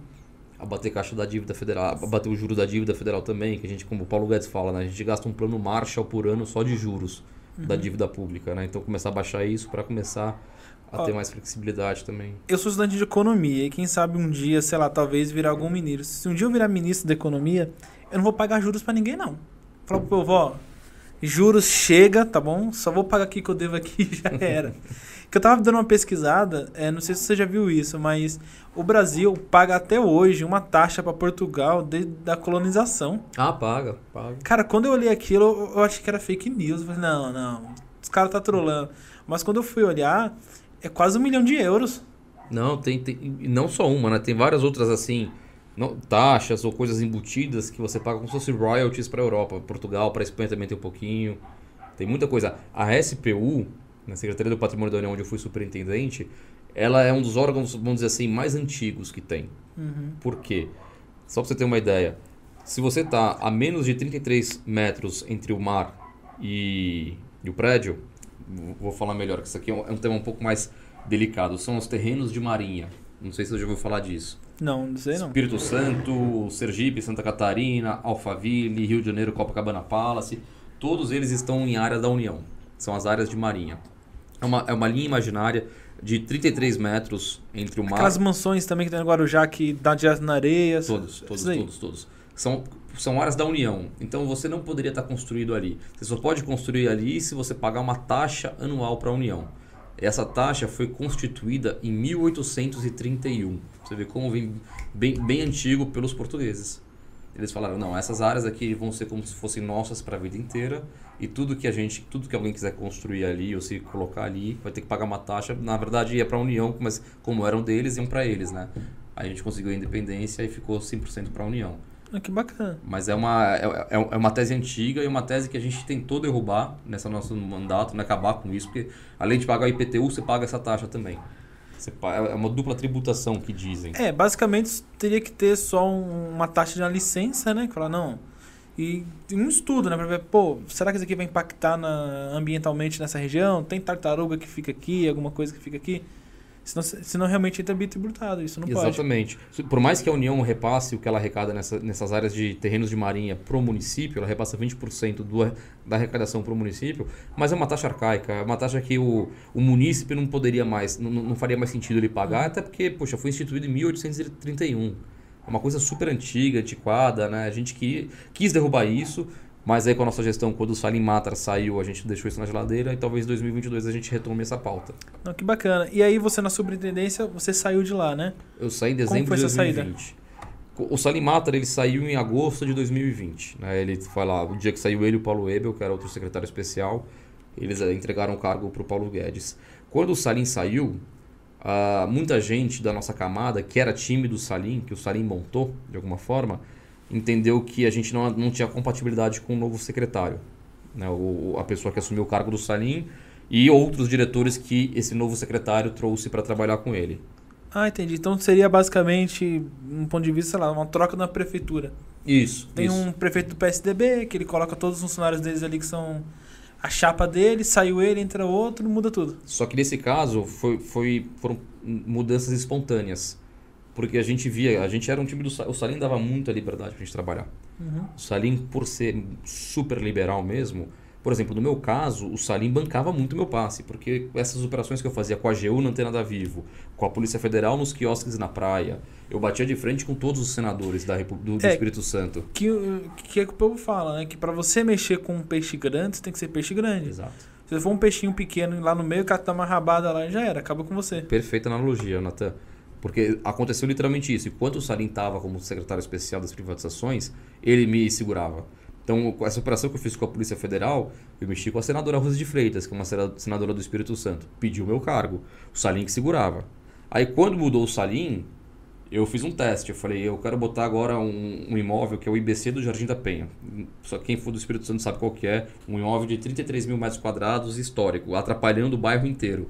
Falei, e é da União. Falei, vou vender esse imóvel. Aí a senadora interveio. A senadora falou: você não vai vender. Eu falei: não, eu vou vender. O Salim falou: Márcio, vamos tentar achar meu termo. Eu falei: Salim, tem que vender por isso, isso e aquilo. Daí o Salim estava com, concorde comigo. Só que o Salim saiu. Quando o Salim saiu, o novo secretário que entrou falou: não, Márcio, vamos pensar, não sei o que lá. Eu falei: ó, eu estou no Espírito Santo há um ano e meio, eu sei exatamente o que esse imóvel impacta para o Estado, para o município de Vitória, uhum. além de ser uma baita arrecadação para a União. Esse imóvel está abandonado, ele está completamente arcaico. Mas tem aquela lei que até o pessoal do MTST fica batendo na tecla, falando de um imóvel que acho que é improdutivo, que fala, acho que é cinco anos, pode ser. É, eu não sei o que Estado lei... tem que entrar e intervir e distribuir ele. Tem uma lei que fala eu isso. Eu não sei se essa lei é federal. É federal, sabe? É federal. Eu não sei. Não. Como o STST bate na tecla disso, que, que os caras. É a porta de entrada dos caras é essa lei. É, aí eu não, não, lembro. Porque com a gente não enquadrava que esse imóvel ele estava com vigia da União sendo pago ali por Sim. mês, protegendo o imóvel, só que ele estava ocioso. Ele estava. Você tem noção, o imóvel era um depósito de carro quebrado, do carro, carros oficiais quebrados. Estava tudo ali dentro em bairro nobre. É como se você tivesse aqui em São Paulo, no Itaim Bibi, uma garagem da União, totalmente é, é como se fosse um depósito de carros quebrados, no bairro nobre de São Paulo. É, ali, e ali também poderia ter dengue, né? Que tudo. E tinha, tinha. A gente tinha várias. Alto queixas de Secretaria de Meio Ambiente, de ONGs falando, cara, vai cuidar do mato, vai cuidar do, do imóvel, aquele imóvel apresenta um risco sanitário para a população. Tinha tudo isso. Uhum. Quando estava o Sarim, era um imóvel difícil de vender, eu ia demorar ali, mas eu, eu, comecei a trabalhar a venda dele logo que eu cheguei, porque eu sabia que ia ser um imóvel muito politicamente né, visto. Mas por que, que, que eles não queriam vender esse, esse imóvel? Porque tudo que acontece de bom para o Bolsonaro na, em alguns municípios que são de esquerda, os políticos do, do município vão contra. Porque eles não querem que uma política pública do Bolsonaro dê certo. Literalmente birra mesmo. Quem acaba sofrendo é o munícipe, é o habitante ali do bairro, porque um vereador, um deputado, uma senadora não quer que o Bolsonaro entregue o seu plano de governo. É literalmente isso. Então, mais ou menos nessa analogia que você está falando, seria que hoje bastante parte do, dos governantes não, não quer ter um bom para a nação. Ele quer estar tá uma guerra de partido. Exatamente. Exatamente. Não quero que o Bolsonaro se dê bem para falar que ele não fez a coisa certa em 2022 e eu consegui eleger a esquerda. Exatamente essa tese. É, eu fiz alguns estudos à partes, assim, olhando o manual da portal da transparência, essas coisas, e realmente você olha que um deputado, geralmente, ele sempre faz emenda para um, uma prefeitura que é amigo do partido dele. Difícil você olhar, por exemplo, um deputado do PSDB fazer uma emenda pro pessoal do PT, ou então vice-versa. Muito difícil você- Exatamente. Você não vê isso. Exatamente. E aí eu sofri localmente isso. O Salim me ajudava. Quando o Salim saiu em agosto, eu falei, vou testar se o novo secretário ajuda. Aí o novo secretário entrou com uma pauta totalmente assim conciliadora com a esquerda corrupta, com quem eu sabia que ele no estado ali estava só prejudicando os munícipes, queria só eh, colocar barreiras para o desenvolvimento local. Aí ele falou, não, vamos segurar esse imóvel, você não vai vender. Aí eu olhei para cima e falei, como assim não vai vender? Existe uma política para isso, uma lei para isso, e eu sei que o imóvel está vendido. Tem três propostas de iniciativa privada na minha mesa de aprovação de projeto para esse imóvel. Falei, do que eu e o BC do Jardim da Penha, eu falei, ó, então é o seguinte, se vocês vão entrar com essa história, o novo time, né? Se vocês forem entrar agora um pouco com essa política de que não vai vender, porque vai atender os anseios da esquerda local, e eu sei que a esquerda é corrupta, aí, aí, aí eu já não estou no lugar certo. Já tinha vendido muito mais do que minha meta já. Falei, ó, vou entregar meu cargo, colocar à disposição, porque não faz mais sentido estar aqui. É, e você viu que, na verdade, acaba entrando numa guerra, né?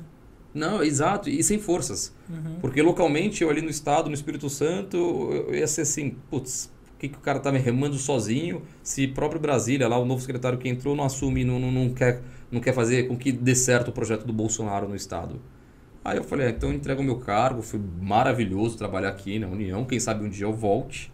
Né? Mas desde dezembro de 2020 eu passei à frente, passei meu cargo para outra pessoa. Passei não, devolvi o cargo, o Brasília escolheu outra pessoa.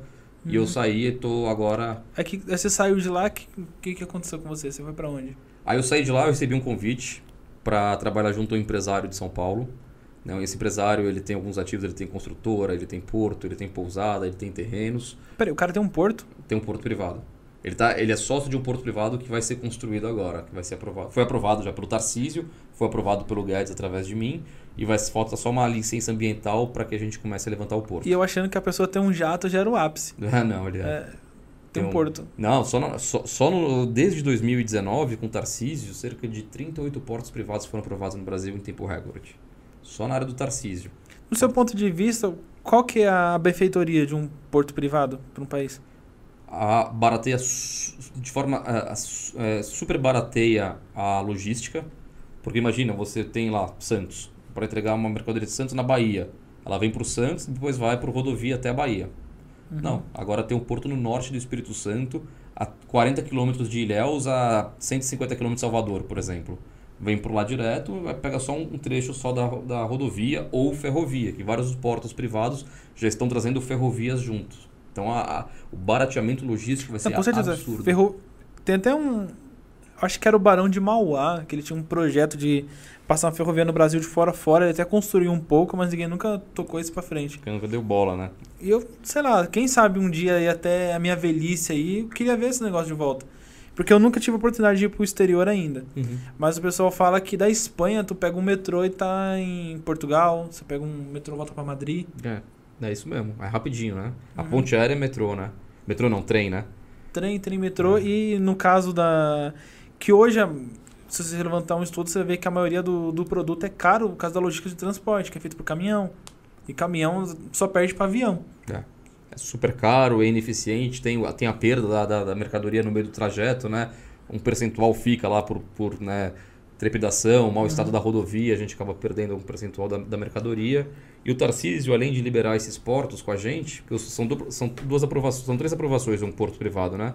A In- começa pela Infra, que é o Tarcísio, depois vem para a União, que é a área do porto, né? da União, né? é da União, falou? patrimonial, e o meio ambiente, né? Qual é o impacto ambiental que tem, você pode ter um porto em determinado lugar. Quando fecha essa lista, beleza, aí é só construir o porto privado, está aprovado, o Tarcísio dá, dá autorização por 20 anos, a, gente, a nossa é por 20 anos também, e segue o jogo. E o Tarcísio, além de fazer isso, ele está tá na Câmara a BR do Mar, né? O projeto de lei da BR do Mar, que hoje você não pode pegar um, um navio que sai de Paranaguá, no sul, e até Bahia, e até Salvador, assim, transportando a carga só vendo na costa do litoral brasileira, né? Hoje você tem um super assim um bloqueio, você pode fazer 15% só da, de toda a mercadoria do Brasil via logística né, marítima. Com a BR do mar ele vai destravar isso, então vai baratear mais ainda. Ele vai sair de Com um, de um porto privado do sul para outro porto privado lá em Sergipe. Então, o, o que o custo ia ser de 100 vai para o custo virar 20 agora. Então tem isso também. Além dos portos privados, a gente está fazendo a BR do mar também para facilitar o transporte. Não, pô, que bacana isso daí. E você falou um caso desse aí, tem previsão já? Quando você, quanto tempo demora para fazer um porto? Um porto, dois anos mais ou menos. Mas o porto ele vai, vai sendo feito de forma faseada, né? Uhum. Então já faz para um de, determinado tipo de navio, depois aprimora para outro tipo de navio e vai indo, vai escalonando. É, e a receita que esse porto recebe, basicamente, ao meu, ao meu ver, é uma taxa ali sobre os navios que, os navios que vão ali descarregar e carregar. É uma tarifa, dependendo da mercadoria, dependendo do tempo, dependendo de quanto tempo ele fica no porto, quanto tempo ele está navegando. Basicamente o que acontece hoje com os portos públicos, mas vai para arrecadação privada e paga os impostos e devolve para a União o dinheiro. Bacana. Você que trabalhava na linha de frente dessa parte da privatização, acredito que melhor que você, né, que viveu isso, qual que seria a sua opinião aí sobre essas novas privatizações que está tendo, da Eletrobras e dos Correios? Poxa, foi uma enorme vitória. Tá? Privatizar no Brasil é muito mais vontade política do que vontade técnica. Tá? O, você precisa de, de toda, toda estatal nasce através de uma lei, né? Uhum. E ela tem que fechar através da lei também, né? Você tem que fazer a privatização é, quebrando a lei. Então é, é uma vontade política tremenda, que você tem que passar pela Câmara e pelo Congresso para aprovar a lei de desestatização, né? a lei de privatização. Até o zoológico aqui de São Paulo né? foi privatizado. Também. Né? Acho que é estadual. Acho, estadual. Que, acho que foi uma concessão também. Foi uma concessão, né? É, provavelmente. Mas no, no, âmbito federal, o estadual é igual também. Uhum. Né? É uma lei que você tem que fazer para extinguir a empresa ou para poder vender a empresa. Então, cara, quando a gente começou a fazer o projeto da, da Eletrobras, vamos falar que está recente agora, que foi anteontem uhum. a aprovação dela não vai sair do melhor jeito do mundo. Não tem como sair, não tem como agradar gregos e troianos nesse nosso Congresso. Só de você já conseguir fazer uma tramitação no Congresso de uma lei de privatização da Eletrobras é um enorme ganho. Nunca vai ser perfeito. Em política, o feito é melhor que o perfeito. Né? Política é a arte de fazer o possível de acordo com os recursos que você tem. Então a gente conseguiu aprovar, até um, um, um Partido Novo se manifestou, porque o Partido Novo votou contra a privatização da, Petro, da Eletrobras. Eles votaram contra a bancada inteira do Novo. Aí a gente falou, poxa, Novo, que sacanagem, né? Votar contra. A votação foi, ainda foi majoritária. você não é novo, meu é, muda. Você não quer. O seu projeto não é liberal também, vocês não querem né, privatizações. Ah, porque o projeto tal qual estava não é do nosso grado. É que a direita liberal, o, o ponto principal deles, no alicerce deles é isso, a privatização. É, e aí quando vai a privatização para pauta, não quero brincar desse jeito porque a bola não está laranja, basicamente. Falei, cara, vamos jogar bola, aprova esse negócio aqui, depois a gente vai no Senado, conserta alguma coisa, ou depois algum outro, algum outro ano faz um projeto de lei que modifique o que ficou faltando, mas vamos aprovar, vamos privatizar, precisa dessa aprovação no Congresso.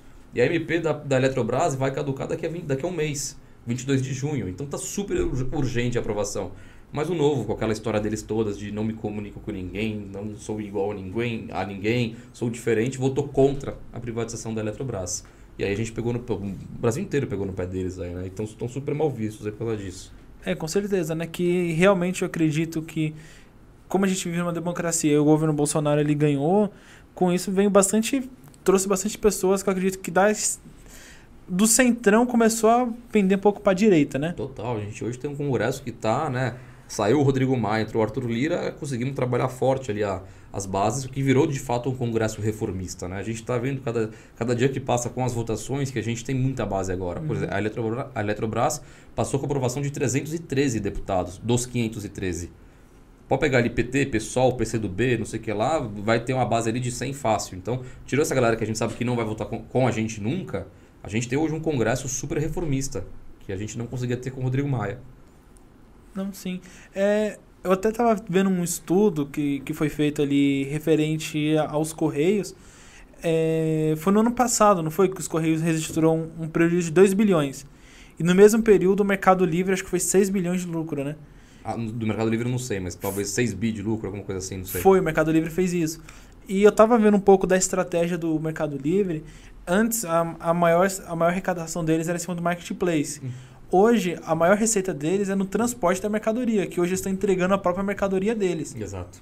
E eu acredito que isso foi um, um estalo. Meu, peraí, se esses caras entregando a mercadoria deles estão faturando isso, imagine se privatizasse os Correios e tivesse uma FedEx, se tivesse uma Braspress mais efetiva, iria cair drasticamente o custo. Que hoje, quando você compra um produto do Mercado Livre, você olha o, o meio de entrega deles é 30%, 40% mais barato que os Correios. E hoje você vai nos aeroportos, você vê o avião do Mercado Livre lá já, né? O avião todo amarelinho Amarelinho. assim, é. Já tem, vai lá ver como eles investiram e viram esse negócio, né? Porque antigamente todo mundo via assim um negócio de logística no Brasil como algo tenebroso, que só louco entra, né? Mas agora o Mercado Livre está desbravando e mostrando na prática que é um negócio que pode ser super rentável. É, e não é um negócio nem que é brasileiro, né? Que é Mercado Libre, né? Exato, é, é da Argentina. Argentino. Argentino. Isso aí, ó. Tá vendo, Brasil aí, ó? Não quer fazer as coisas aí, tá abrindo a porta pra Argentina. Nossos Exatamente. irmãos. Os irmãos estão vindo aí com força. Não, sim. E você acredita que tem que privatizar tudo? Sim, sim. Eu, eu acho que eu, eu tenho que privatizar tudo, mas tem que ter um cuidado, na minha opinião, na minha posição pessoal. China. Eu não, eu, eu não gosto de ver áreas assim. A China tá comprando o mundo, né? Se você for área- letra. áreas estratégicas tendo China como participantes dos, dos leilões ou das concorrências, tá? Eu acho que áreas estratégicas aí a gente teria que, que nem aquele caso do Dória com o CEAGESP, que o Bolsonaro interveio. Tá? Ao meu ver, é, soberania nacional, principalmente em relação a alimentos, Uhum. a gente tem que cuidar sozinho. Não pode ter um chinês. Imagina um chinês vir e falar lá, não, agora tudo que for produzido aqui e tiver no, no entreposto no CEAGESP vai ser 100% direcionado para exportação para a China. Aí Então você acabou. acredita que tem que privatizar, mas não com monopólio. Exato, não com monopólio e com restrições a nações, algumas nações, tá? A gente tem área, principalmente áreas estratégicas, alimentação, áreas agrícolas, né, alguma parte de tecnologia como é o 5G também, a gente a tem... China tava comprando jumento do Nordeste, não viu? Os jeguinhos lá comprando pra comer. Ah, então. Tadinho do jegue. Os caras comprando container fechado de jegue, realmente no Nordeste, por conta da, da falta de matéria-prima de alimentos que eles têm lá de carne, né? É super lamentável. Até publiquei outro dia no meu Insta que o Brasil é a bola da vez. A gente tem clima ameno, a gente tem produtividade agrícola, a gente tem um mar navegável gigante, a gente tem nada de rodovia, a gente tem só menos de 5% das nossas rodovias são concedidas, né? elas estão esburacadas ainda, são Então, ruins. assim, eu acredito que o Brasil, é, não levando o cristianismo como. Né, que pode ter ateus, pode ter pessoas de outras crenças, mas o Brasil ele é um país abençoado por Deus, se a gente for olhar no pé da letra. Total. É, lá na minha antiga casa, que eu morava em Mauá, eu, eu adoro comer mexerica, mas eu não como caroço. Eu jogava mexerica no, no vizinho. Você Uhum. que nasceu uns pés de mexerica lá, só eu. Só de jogar. Só ficar jogando caroço no muro dele? Caramba, Então, aonde você vê isso acontecendo? Você, super fértil, né? você vê nada disso acontecendo num- nos outros locais. E aqui tem tudo. Aqui tudo que você planta, colhe, soja. E eu, eu tava, tava até fazendo uma... Eu estudo economia, né? Tô, vou me formar ano que vem. Tava até fazendo um trabalho lá que tava falando sobre a doença holandesa. Você já viu? Não. Que a doença holandesa é basicamente quando... Resumindo, é quando um... Teve lá na- em Holanda... Lá num, aconteceu com eles que quando você faz a... Você acaba exportando mais produtos de origem básica do que produtos manu- manufaturados, você acaba quebrando a economia de um país. E eu parei e olhei aqui e falei, meu, a gente no Brasil tá vivendo isso. A gente acaba jogando, a gente acaba vendendo a laranja para comprar o suco. Exato. E se, Exatamente. e se a gente for olhar no pé da letra, é isso que tá acontecendo. A gente vende para Del Valle sacos e contêineres e contêineres de laranja. Os caras só vão lá, pega ela, moe, faz a parte da manufaturação e vende pra gente 10 vezes mais caro. Beneficia, agregar valor. E o lucro acaba volta. ficando lá. É. Então, em cima de- desse estudo que foi feito, é, tem até André, acho que é André Singer, né, que é um economista brasileiro Sim, sim, famoso, sim. ele bate muito o pé nisso. E eu tava lendo alguns textos deles e realmente é, o Brasil tá vivendo isso. É, de e a Holanda data assim. aprendeu. E agora não estamos fazendo isso, né? Que não só agrícola que a gente pode estar falando, do petróleo, por exemplo. Né, commodities em geral, Uhum. tu- tudo, tudo a gente tem que ter a indústria de beneficiação aqui interna, né? não só a produção, mas a beneficiação também, até porque 220 milhões de brasileiros, né, a gente já tem gente capaz, capaz e competente de fazer a beneficiação aqui. A gente precisa, obviamente, de umas políticas públicas de início para fomentar, Focando na indústria. exatamente, fomentar o desenvolvimento industrial nesse sentido. E depois aí o empresariado faz sozinho aí, como ele sempre É, fez. eu não cheguei a viver isso, mas acredito que você viveu a época da Gurgel, né? Vivi, vivi. Pô, os caras naquela época inventaram o carro elétrico. É. Os caras pegaram o Elon Musk, deram um tapa na cara dele. Falou aqui, ó, a gente descobriu. E o que o governo fez? Cagou pros caras. É, infelizmente. Então hoje a gente não tem nenhuma indústria nacional forte no país. Hoje, basicamente, o Brasil, no meu ponto de vista, né, tá aberto. Hoje tem empresas alemãs, empresas da Inglaterra, empresas chinesas que entram aqui. É, desculpa o português meu falando, estupra tudo aqui, usa nossos produtos básicos, é, maltrata os funcionários, que são a mão de obra, paga muito pouco, é, trata as pessoas como se fosse um lixo, remete todo o lucro para fora, porque o Brasil são um dos poucos países no mundo que não tributa royalties, né?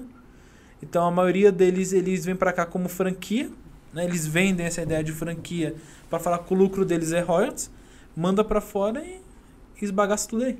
É, não, já foi bem pior mesmo. Hoje em dia a gente está conseguindo diminuir, não nesse governo, né, mas a, a longa data já, mas realmente o cenário é esse mesmo. É bem caótico. Não, com certeza. É, você falou para mim que estava montando um grupo, né? Quer falar um pouco sobre isso? Isso. Não, o que acontece é o seguinte: a, muita gente me procura, né? Falando qual é a solução para o Brasil, o que, que a gente pode fazer para ajudar. É, hoje em dia você tem um engajamento de pessoas de A a Z. Quando o Major Costa Silva vem aqui, desculpa estar te cortando, eu ri tanto, porque ele falou, eu falei assim, Nathan, a gente nunca teve tanto ministro da economia no Brasil como é. a gente está tendo nesses últimos tempos. Exatamente. Você olha cada pessoa mandando coisa que a pessoa fala, não, você tem que fazer isso, isso, isso. Você vai olhar uma pessoa, um menino de 16 anos que tá falando isso. Exatamente. E até a tia do Zap que a gente brinca, né? Aquela de 65 anos que tá no WhatsApp ali viralizando as, as pautas positivas que acontecem. Então eu acabei que, puxa, como eu recebia muito pedidos desses, né? Como é que posso ajudar o Brasil, como é que tu, tudo mais das pessoas comuns.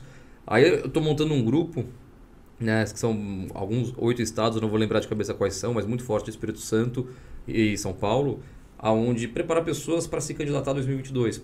Pode ser para o Congresso ou pode ser para as assembleias legislativas, né, como deputados e deputadas estaduais. Uhum. Para que a gente comece a mudar esse negócio. Né? Se você vê agora a CPI da Covid agora, é, é um cenário assim catastrófico os senadores que a gente tem. Tanto é que até a Thaís Oyemo da UOL publicou hoje uma nota falando a CPI está sendo um enorme presente para o Bolsonaro. E a Thaís é super militante, militante da esquerda, né? Não, com certeza. Assim como a Lava Jato foi pro Moro, né? É, ela, e ela falou, cara, os senadores não sabem perguntar, eles mesmos perguntam e eles mesmos respondem. A Mara Gabriel ontem falou, ó, oh, eu quero usar meu tempo só para eu discursar aqui, não tem nenhuma pergunta para fazer pro Pazuello. Mara Gabriel, senadora do PSDB pelo estado de São Paulo. Então a gente está vendo que a gente precisa de uma renovação, principalmente no Senado. O Senado vai renovar um terço das cadeiras agora em 2022. Então a gente precisa agora, pô, quem são as pessoas que são competentes, que possuam valores, que não queiram vender o Brasil para a China, que não queiram enaltecer Venezuela ou Cuba, né, que queiram pensar na soberania nacional, chega daquele negócio do BNDES financiar obras né, em, em, em, Cuba, metrô em Caracas, ditaduras na Angola. Né, a gente quer virar essa página do Brasil e para isso estou montando, não, né, é, coordenando um grupo para fazer eu, isso. Eu não tenho partido nenhum, não sou afiliado a nada. É, até porque eu acredito que cada movimento tem os seus lados positivos. Eu acredito que o, o que falta para a galera é tirar um pouco dessa mitologia.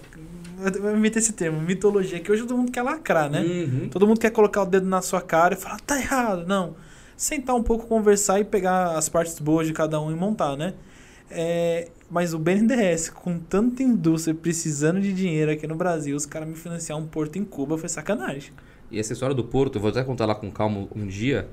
O porto não era um porto. Era para ser uma estrada em Cuba. Aí viram que não tinha o... Pera ali, tem um lago ali, hein? tem um rio ali, tem um oceano.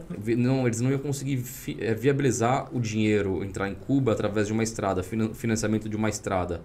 Então eles falaram, então muda, o que, que pode? O que, que a gente consegue sustentar o BNDES fazer um crédito, um financiamento para o Odebrecht fazer em Cuba? Ah, faz um porto então. Então um projeto que era de uma estrada que estava sendo estudado por três anos eles, em seis meses, fizeram o projeto virar porto só para poder viabilizar o desembolso do BNDES. Então nunca, nunca nem Onde foi acompanhei, eles estão pagando certinho? Estão pagando. Teve um prejuízo aí, mas estão pagando. Mas até outra coisa que foi super estranha, uh, o financiamento para Cuba, não foi financiamento na verdade, o BNDES financiou o Debrecht para fazer essa obra específica em Cuba. Então, mas o dinheiro foi para lá, né? Uhum. Esse financiamento, ele tinha que pegar o risco Cuba da taxa de juros. Eles pegaram o risco dos Estados Unidos para botar a taxa de juros nisso. Então o governo cubano pagando o Odebrecht lá, risco, está, risco Estados Unidos. Nada, pagando um, AAA ali, tranquilo. Exatamente, 1% ao ano, alguma coisa assim. Então foi uma, foi, cara, foi, uma, foi bem lamentável, né? Foi bilhões e bilhões aí que foram para esses países que poderiam ter feito hospitais no Brasil, melhorado portos, melhorado rodovias, obras de infra, né? Mas foi tudo para esse, esse time da esquerda aí. Não, bacana. E já tem um nome já esse movimento? Não, não, não, não, não, é nem um nome assim que a gente vai dar, mas é basicamente... Porque é um movimento, né? É, um movimento, é, é mais ou menos uma coordenação. Uma uhum. coordenação que eu estou fazendo só pessoas que queiram se candidatar em 2022 né? Vamos começar a, a, lapidar, vamos ver quem é, quem não é, porque a gente teve muitos traidores em 2018, Jossi Hasselman, Frota, né? A turma do MBL, todo mundo na hora era Bolsonaro, era Bolso não sei aquilo. Chegou, o pior que foi isso mesmo, é, né? Chegou letra. 3, 5, 10 meses depois, todo mundo virou totalmente anti-Bolsonaro. É, para chamar aqui pro... Só, desculpa, eu tô cortando de novo. Daqui a pouco o povo vai falar que eu virei o... Quem que foi cortando? O Faustão. Eu não virei o Faustão ainda não. É, quando eu fui fazer um, uma seletiva para chamar o povo aqui pro podcast, eu convidei todo mundo. Convidei empresário, convidei político, convidei todo mundo. E pelo incrível que pareça, meu, o que, que você vê de militar no governo não é brincadeira, não.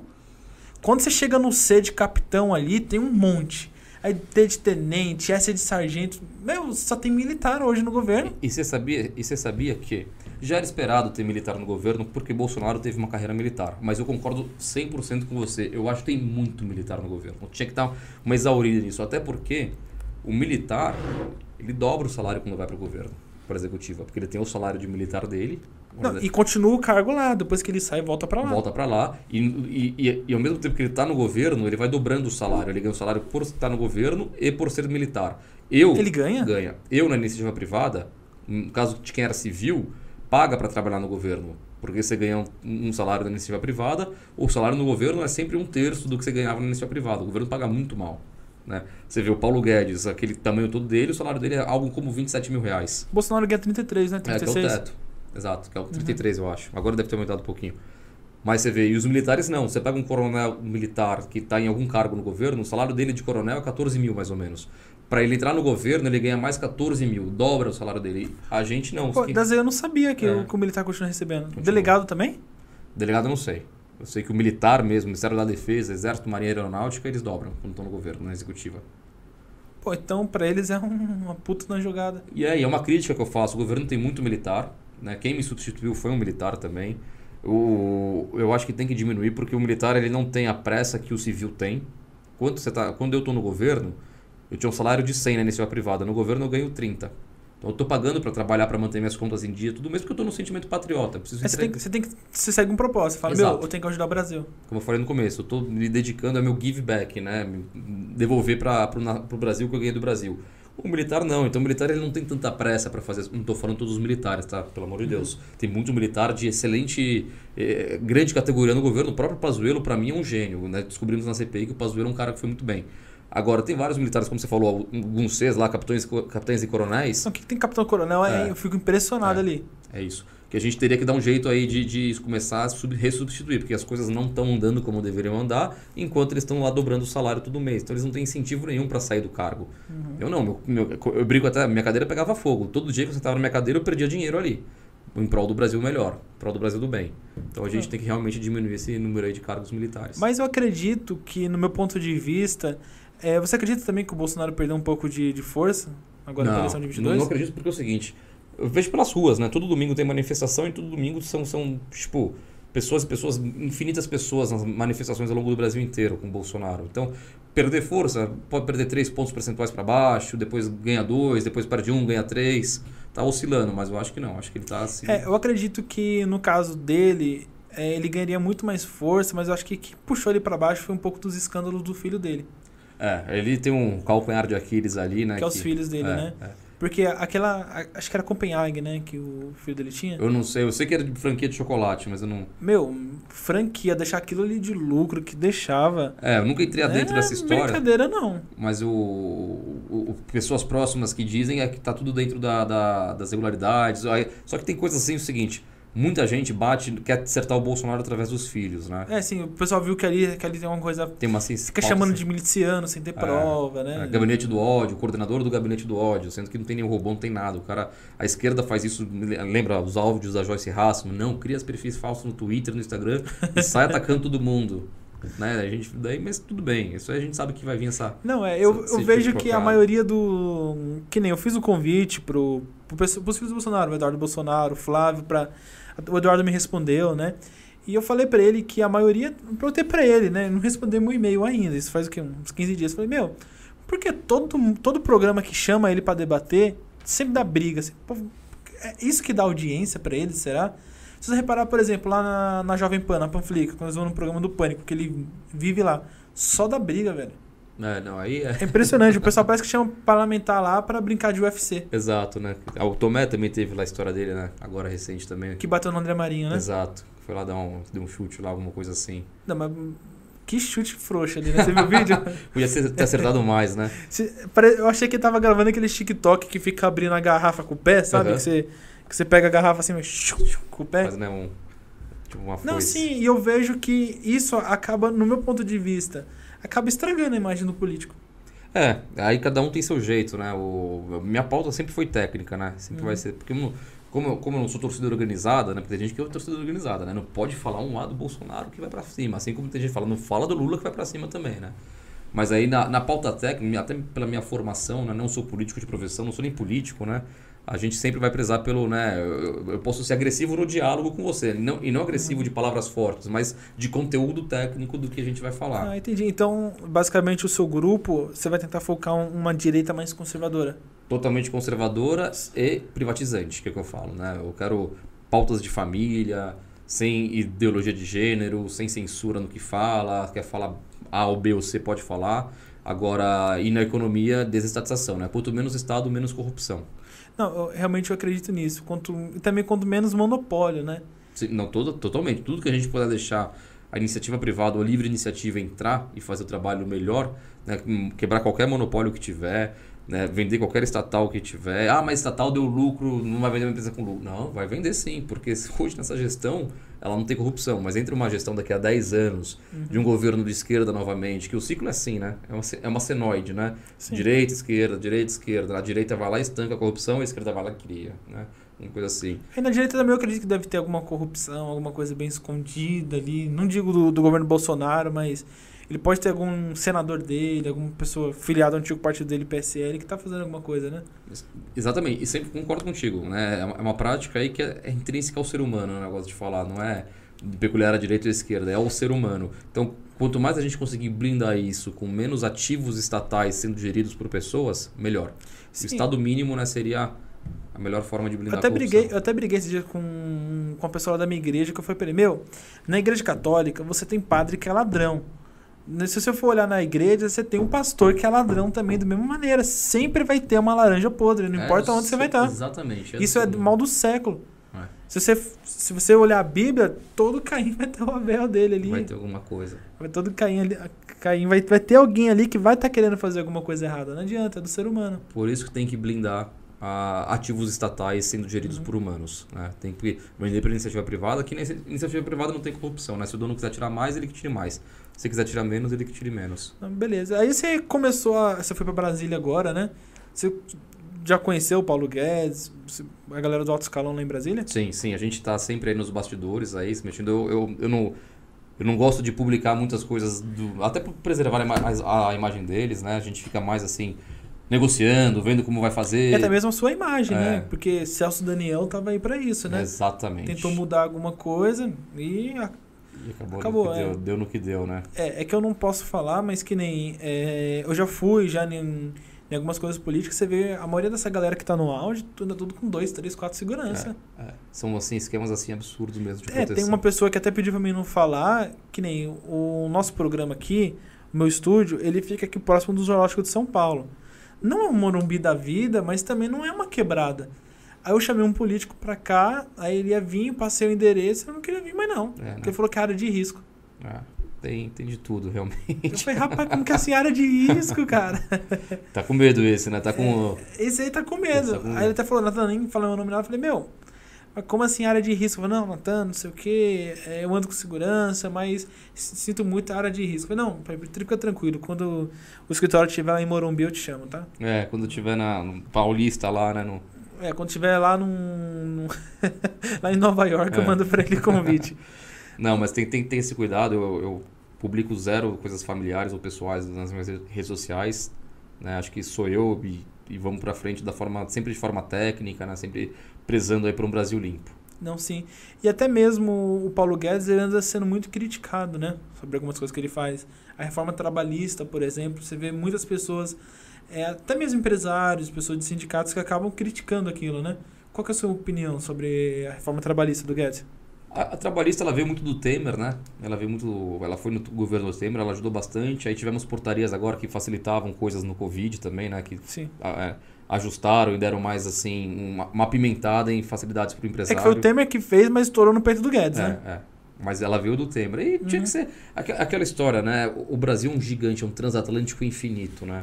Você nunca vai agradar todos e sempre você vai conseguir fazer, a gente brinca, né? Fazer uma curva de 2 graus para direita. Ah, mas tinha que ser feito 10 graus para você fazer a coisa perfeita. Mas não vai dar. Você tem congresso, tem pauta. Aí no meio de uma, por exemplo, no meio de uma. A gente estava vendo a reforma administrativa, o Senado vai lá e inventa uma CPI do Covid. Para tudo de novo. Vai todo o senador, todos eles focam no CPI do Covid. É um instrumento para atrasar a administrativa? Eu acho que é. Eu acho que é. É, eu acredito que essa CPI do Covid, se realmente eles forem olhar no pé da letra mesmo, vai prender gente virada no rodo. Tem que botar os governadores, né? Tem que explicar lá o. Tem que vir para âmbito estadual, é. tem que ir para âmbito de município, porque eu acredito que o maior estrago lá não vai ser nem federal, mas não. vai ser estadual e município. Ah, o, o consórcio do Nordeste lá, os estados do Nordeste compraram, sei lá, com 100 milhões de reais em respiradores que nunca chegaram. Cadê? Né? Foram os governadores. Querem comprar vacina lá que não foi aprovada pela Anvisa. Querem comprar, sei lá, centenas de milhões também de vacina agora. Tudo pauta na CPI essa semana, entendeu? Sim. A, a parte técnica do governo na, na esfera federal no Covid, aí eu acompanhei de perto. Eu tava, foi bem minha gestão também na SPU Espírito Santo uhum. e recebia várias demandas. Foi super técnica. A gente fez o que devia ter feito. O STF tirou das mãos do Bolsonaro fazer a gestão do Covid por estados e municípios. Ele só enviava o dinheiro. Ele entrou em dívida para poder enviar dinheiro. Né? Agora, poxa, criam hospitais de campanha, uma semana depois é, fecham o hospital de campanha. O hospital custou 35 milhões. Cadê? Para onde foi? O Witzel foi um caso clássico. Só em paisagismo e o hospital de campanha ele tinha gasto aí 18 milhões de reais. Um hospital que nem saiu do papel, mas tinha lá gastos com paisagismo do hospital. Paisagismo. Então foi tipo. O hospital precisando de oxigênio, ele tinha, de seringa. É, mas era uma forma dele poder ter o recurso lá, né? Empenhado e liquidado. Então, a hora que chegar, vai descer nos estados e municípios, porque essa, essa esse circo parlamentar de inquérito que criaram uhum. aí tá, foi uma furada, foi pior para eles do que eles imaginaram. Queriam pegar Bolsonaro, acabaram que eles vão ser pegos. É, agora que você falou um pouco dessa, desse foco da, da pandemia, é, só, já que você estava falando um pouco do pensamento de direita conservador, que eu nunca fiz essa pergunta para ninguém de direita conservador. Você acredita que esse vírus aí pode ter sido algum âmbito criado, alguma coisa? Sem dúvida. China? Sem dúvida. Minha tese é super forte. Porque se você for olhar, por exemplo, hospitais de campanha a China tinha para fazer. Cara, quem que faz estocagem de respirador, pelo amor de Deus? Não tem como. Qualquer empresário sério, sabe? Eu não vou estocar respirador. É muito caro. O estoque é dinheiro parado. Sim. Cada respirador lá 100, 150 mil reais parado no Mas estoque. Deixa eu olhar, é 27 mil dólares no respirador. Não, e tem trocas de mensagem que já pegaram no Dória com a China em 2019, né? Antes do, do primeiro caso lá, já vendo insumos de vacina, já vendo tudo, né? Toda a profilaxia do que o governo estadual ia comprar da China, né? a própria a Sinovac, as relações dele com a Sinovac. Então a gente teve, teve são, são vários indícios fortíssimos de que esse vírus foi premeditado. Então você acredita fortemente sobre isso, né? Acredito. Acredito. Márcio, já tá dando um horário que você estipulou aqui, né? Que você vai ter outro compromisso aí. Quer deixar algum recado pra galera? Cara, foi um prazer. Quer tá... falar mais algum assunto? Não, não, pra mim tá ótimo. Foi um prazer estar aqui contigo. Que isso, foi um prazer receber você. Cara, você veio de Brasília pra ah, cá. Foi legal, imagina. Isso aí é... Uma coisa é vir de Brasília, né? Com o carrinho ali amarelo, tocando uma banda assassinas, né? Outra coisa é o cara vir de Brasília pra cá. Não, faz questão de estar aí, é, conhecer seu estúdio aí. Que parabéns pelo, pelo ambiente. Espero que você consiga aí trazer muitas pessoas legais aí, mentes brilhantes para compartilhar conhecimento aí com a sua audiência. Seu canal é super legal, seu canal é, é, a gente precisa de canais sérios, não só canais que façam piadas, que façam chacotas, mas canais que tragam aí, né, conteúdo e informação de primeira para a população. São 215 milhões, 220 milhões de habitantes aí que estão ávidos para saírem das mídias tradicionais, Globo, CNN, Estadão, Folha de São Paulo, precisam ter acesso à informação sem aquele verniz de viés que é. É pior que eu acho que isso é, é o mal do século. Que nem é, aqui no, no programa, o que eu mais prezo é o seguinte: você mesmo viu, você não pode me desmentir. Aqui a pessoa pode falar desde que ela quiser. No primeiro programa teve o Josué que veio aqui, eu achei engraçado. Ele começou a falar mal do Dória. Na hora que ele falou Dória, a primeira vez desligou a câmera. Uma câmera fez tum, desligou. É mesmo? Aí ele falou Dória a segunda vez, a televisão desligou. eu falei pra ele que o espírito do Dória tá assolando tá aqui. aqui. É. Mas não, eu acredito que você trazendo vários tipos de pessoas com vários tipos de pensamentos diferentes, a pessoa pode entender Porque pode estar tendo, tendo uma pessoa aqui escutando é, a gente aqui falando aqui, algum ouvinte, ele pode falar, meu, eu sou de direita, não falando mal. Deus que me livre. Semana que vem vai ter dois representantes deles aí, do MBL. A pessoa fala assim, ai, eu sou de direita, caso do MBL. Aí começa a escutar um pouco das pautas que você fala, fala, pô, mas o MBL não é tão de direita assim. Tá mais puxado aqui pro centro, né? Uhum. Então eu acredito que quando você traz várias pessoas de nichos diferentes, você começa a formar uma opinião mais forte. E esse que é o foco do programa. A, a minha cabeça, até para contribuir com a sua audiência, é o seguinte: eu não sou contra a esquerda, eu sou contra corrupto. Acontece que a maioria dos corruptos são da esquerda, né? Mas a- acho que o diálogo é sempre a- a- agregador, né? Um mais um vai ser sempre igual a três no diálogo, na minha opinião, né? Você sempre vai sair muito maior do que você entrou. Agora, pauta de esquerda, pauta de direita, é sentar no, botar no papel e ver o que, que traz mais benfeitoria, né, para a É, sociedade. se você for olhar o comunismo no- nos livros, Karl Marx falando dele, se olhar um pouco do comunismo, meu, no papel é a maravilha. No comunismo ele te fala, ó, eu vou ter um carro bom, você vai ter um carro bom, ele vai ter um carro bom, todo mundo vai ter uma casa boa. Só que acaba que tendo o quê? Acaba tendo um governante totalitário do poder absoluto que ele fala, não, pera, vocês vão ter todo mundo uma casa, mas vai ser uma casa feia, uma casa quebrada, um carro zoado, mas eu vou ter minha mansão. É, Eu tenho que pensar por nós todos aqui, então eu mereço um conforto maior porque eu vou ter mais trabalho, né? Com certeza. Fidel tava lá. Eu, eu tava vendo uma reportagem falando que, meu, Fidel Castro, o cara comprou um diamante de 13 milhões de dólares. Não, tem casos de Que diamante é esse? ditadores da Angola que chegam no Brasil com 15 containers de Louis Vuitton que as esposas trazem para passar uma semana no Brasil. Angola, um país assim totalmente quebrado. Mas não, não. A alta cúpula vem com 15 containers de, de, de Louis Vuitton só para passar uma semana aqui. Então é, você vai vendo esses modelos aí da, da, da, da esquerda, né, implantados ao redor do mundo, você vê que eles não fazem sentido. Né? E nossa tarefa aqui, pelo menos a minha, minha, a minha missão é deixar mais, cada vez mais claro, não para a direita que a direita é boa, mas para os indecisos, para as pessoas que ainda creem num- num- numa esquerda tipo Ciro Gomes, tipo o PSOL, né, com o Guilherme Boulos, para mostrar que essa galera, é- eles não são esquerda, eles têm só projeto de poder. E como isso atrapalha o Brasil, né? Você vê periferia, você vê escândalos na saúde, né? Você vê várias formas de, de, de provar que um governo com menos Estado é melhor do que um governo com mais Estado. Com certeza. Isso. ah, Meu ponto de vista é um pouco de cada caso, mas um governo com menos monopólio, menos controle, ele acaba tendo uma maneira bacana. Muito mais próspero. É, o, o governo, na minha opinião, ele só não pode deixar a economia sair, né? O modelo keynesiano, para mim, é a melhor forma que isso existe. Uhum. Porque imagina um Brasil sem previdência, só previdência privada. Não, não. O governo Ai tem, dos nossos idosos, né? o governo tem que cuidar. O governo tem que, tem que intervir de alguma forma. Eu não sou também o, aquele modelo anarcocapitalista. larga tudo. É, anarcocapitalista que, cara, cada um por si, você pode sair pelado pela rua se você quiser, você pode montar a empresa que você quiser. Não.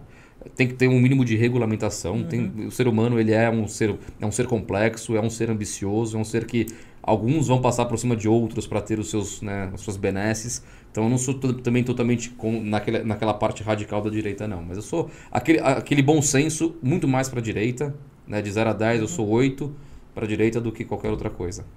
Eu tô fechado. Quer deixar suas redes sociais pra galera aí? Supermárcio1, tudo junto no Instagram, no Twitter Supermárcio underline 1. São essas duas aí que eu uso. Posto aí rotineiramente coisas do governo, as entregas, as pautas positivas e também desmascaram aí muita gente que vem fazendo a coisa errada como Partido Novo. Fechou? Galera, um abraço a todos. É, E o seguinte, a partir da semana que vem aí, surgiu já a nossa nova licença aí. Deixa eu trocar o take aqui. A gente vai estar agora na Amazon Music também. Louco, parabéns. É, a Mais Amazon uma. Music olhou lá o nosso conteúdo, né? Que eu tentei entrar na Amazon direto, sem nenhum meio intermediador, né? Porque às vezes você escreve alguma coisa lá, o cara não entrega direito. E chegou o e-mail lá, Jeff Bezos. Um beijo, viu? Do you like you? Nem sei falar inglês, mas tamo junto. Beleza, galera? Um obrigado aí.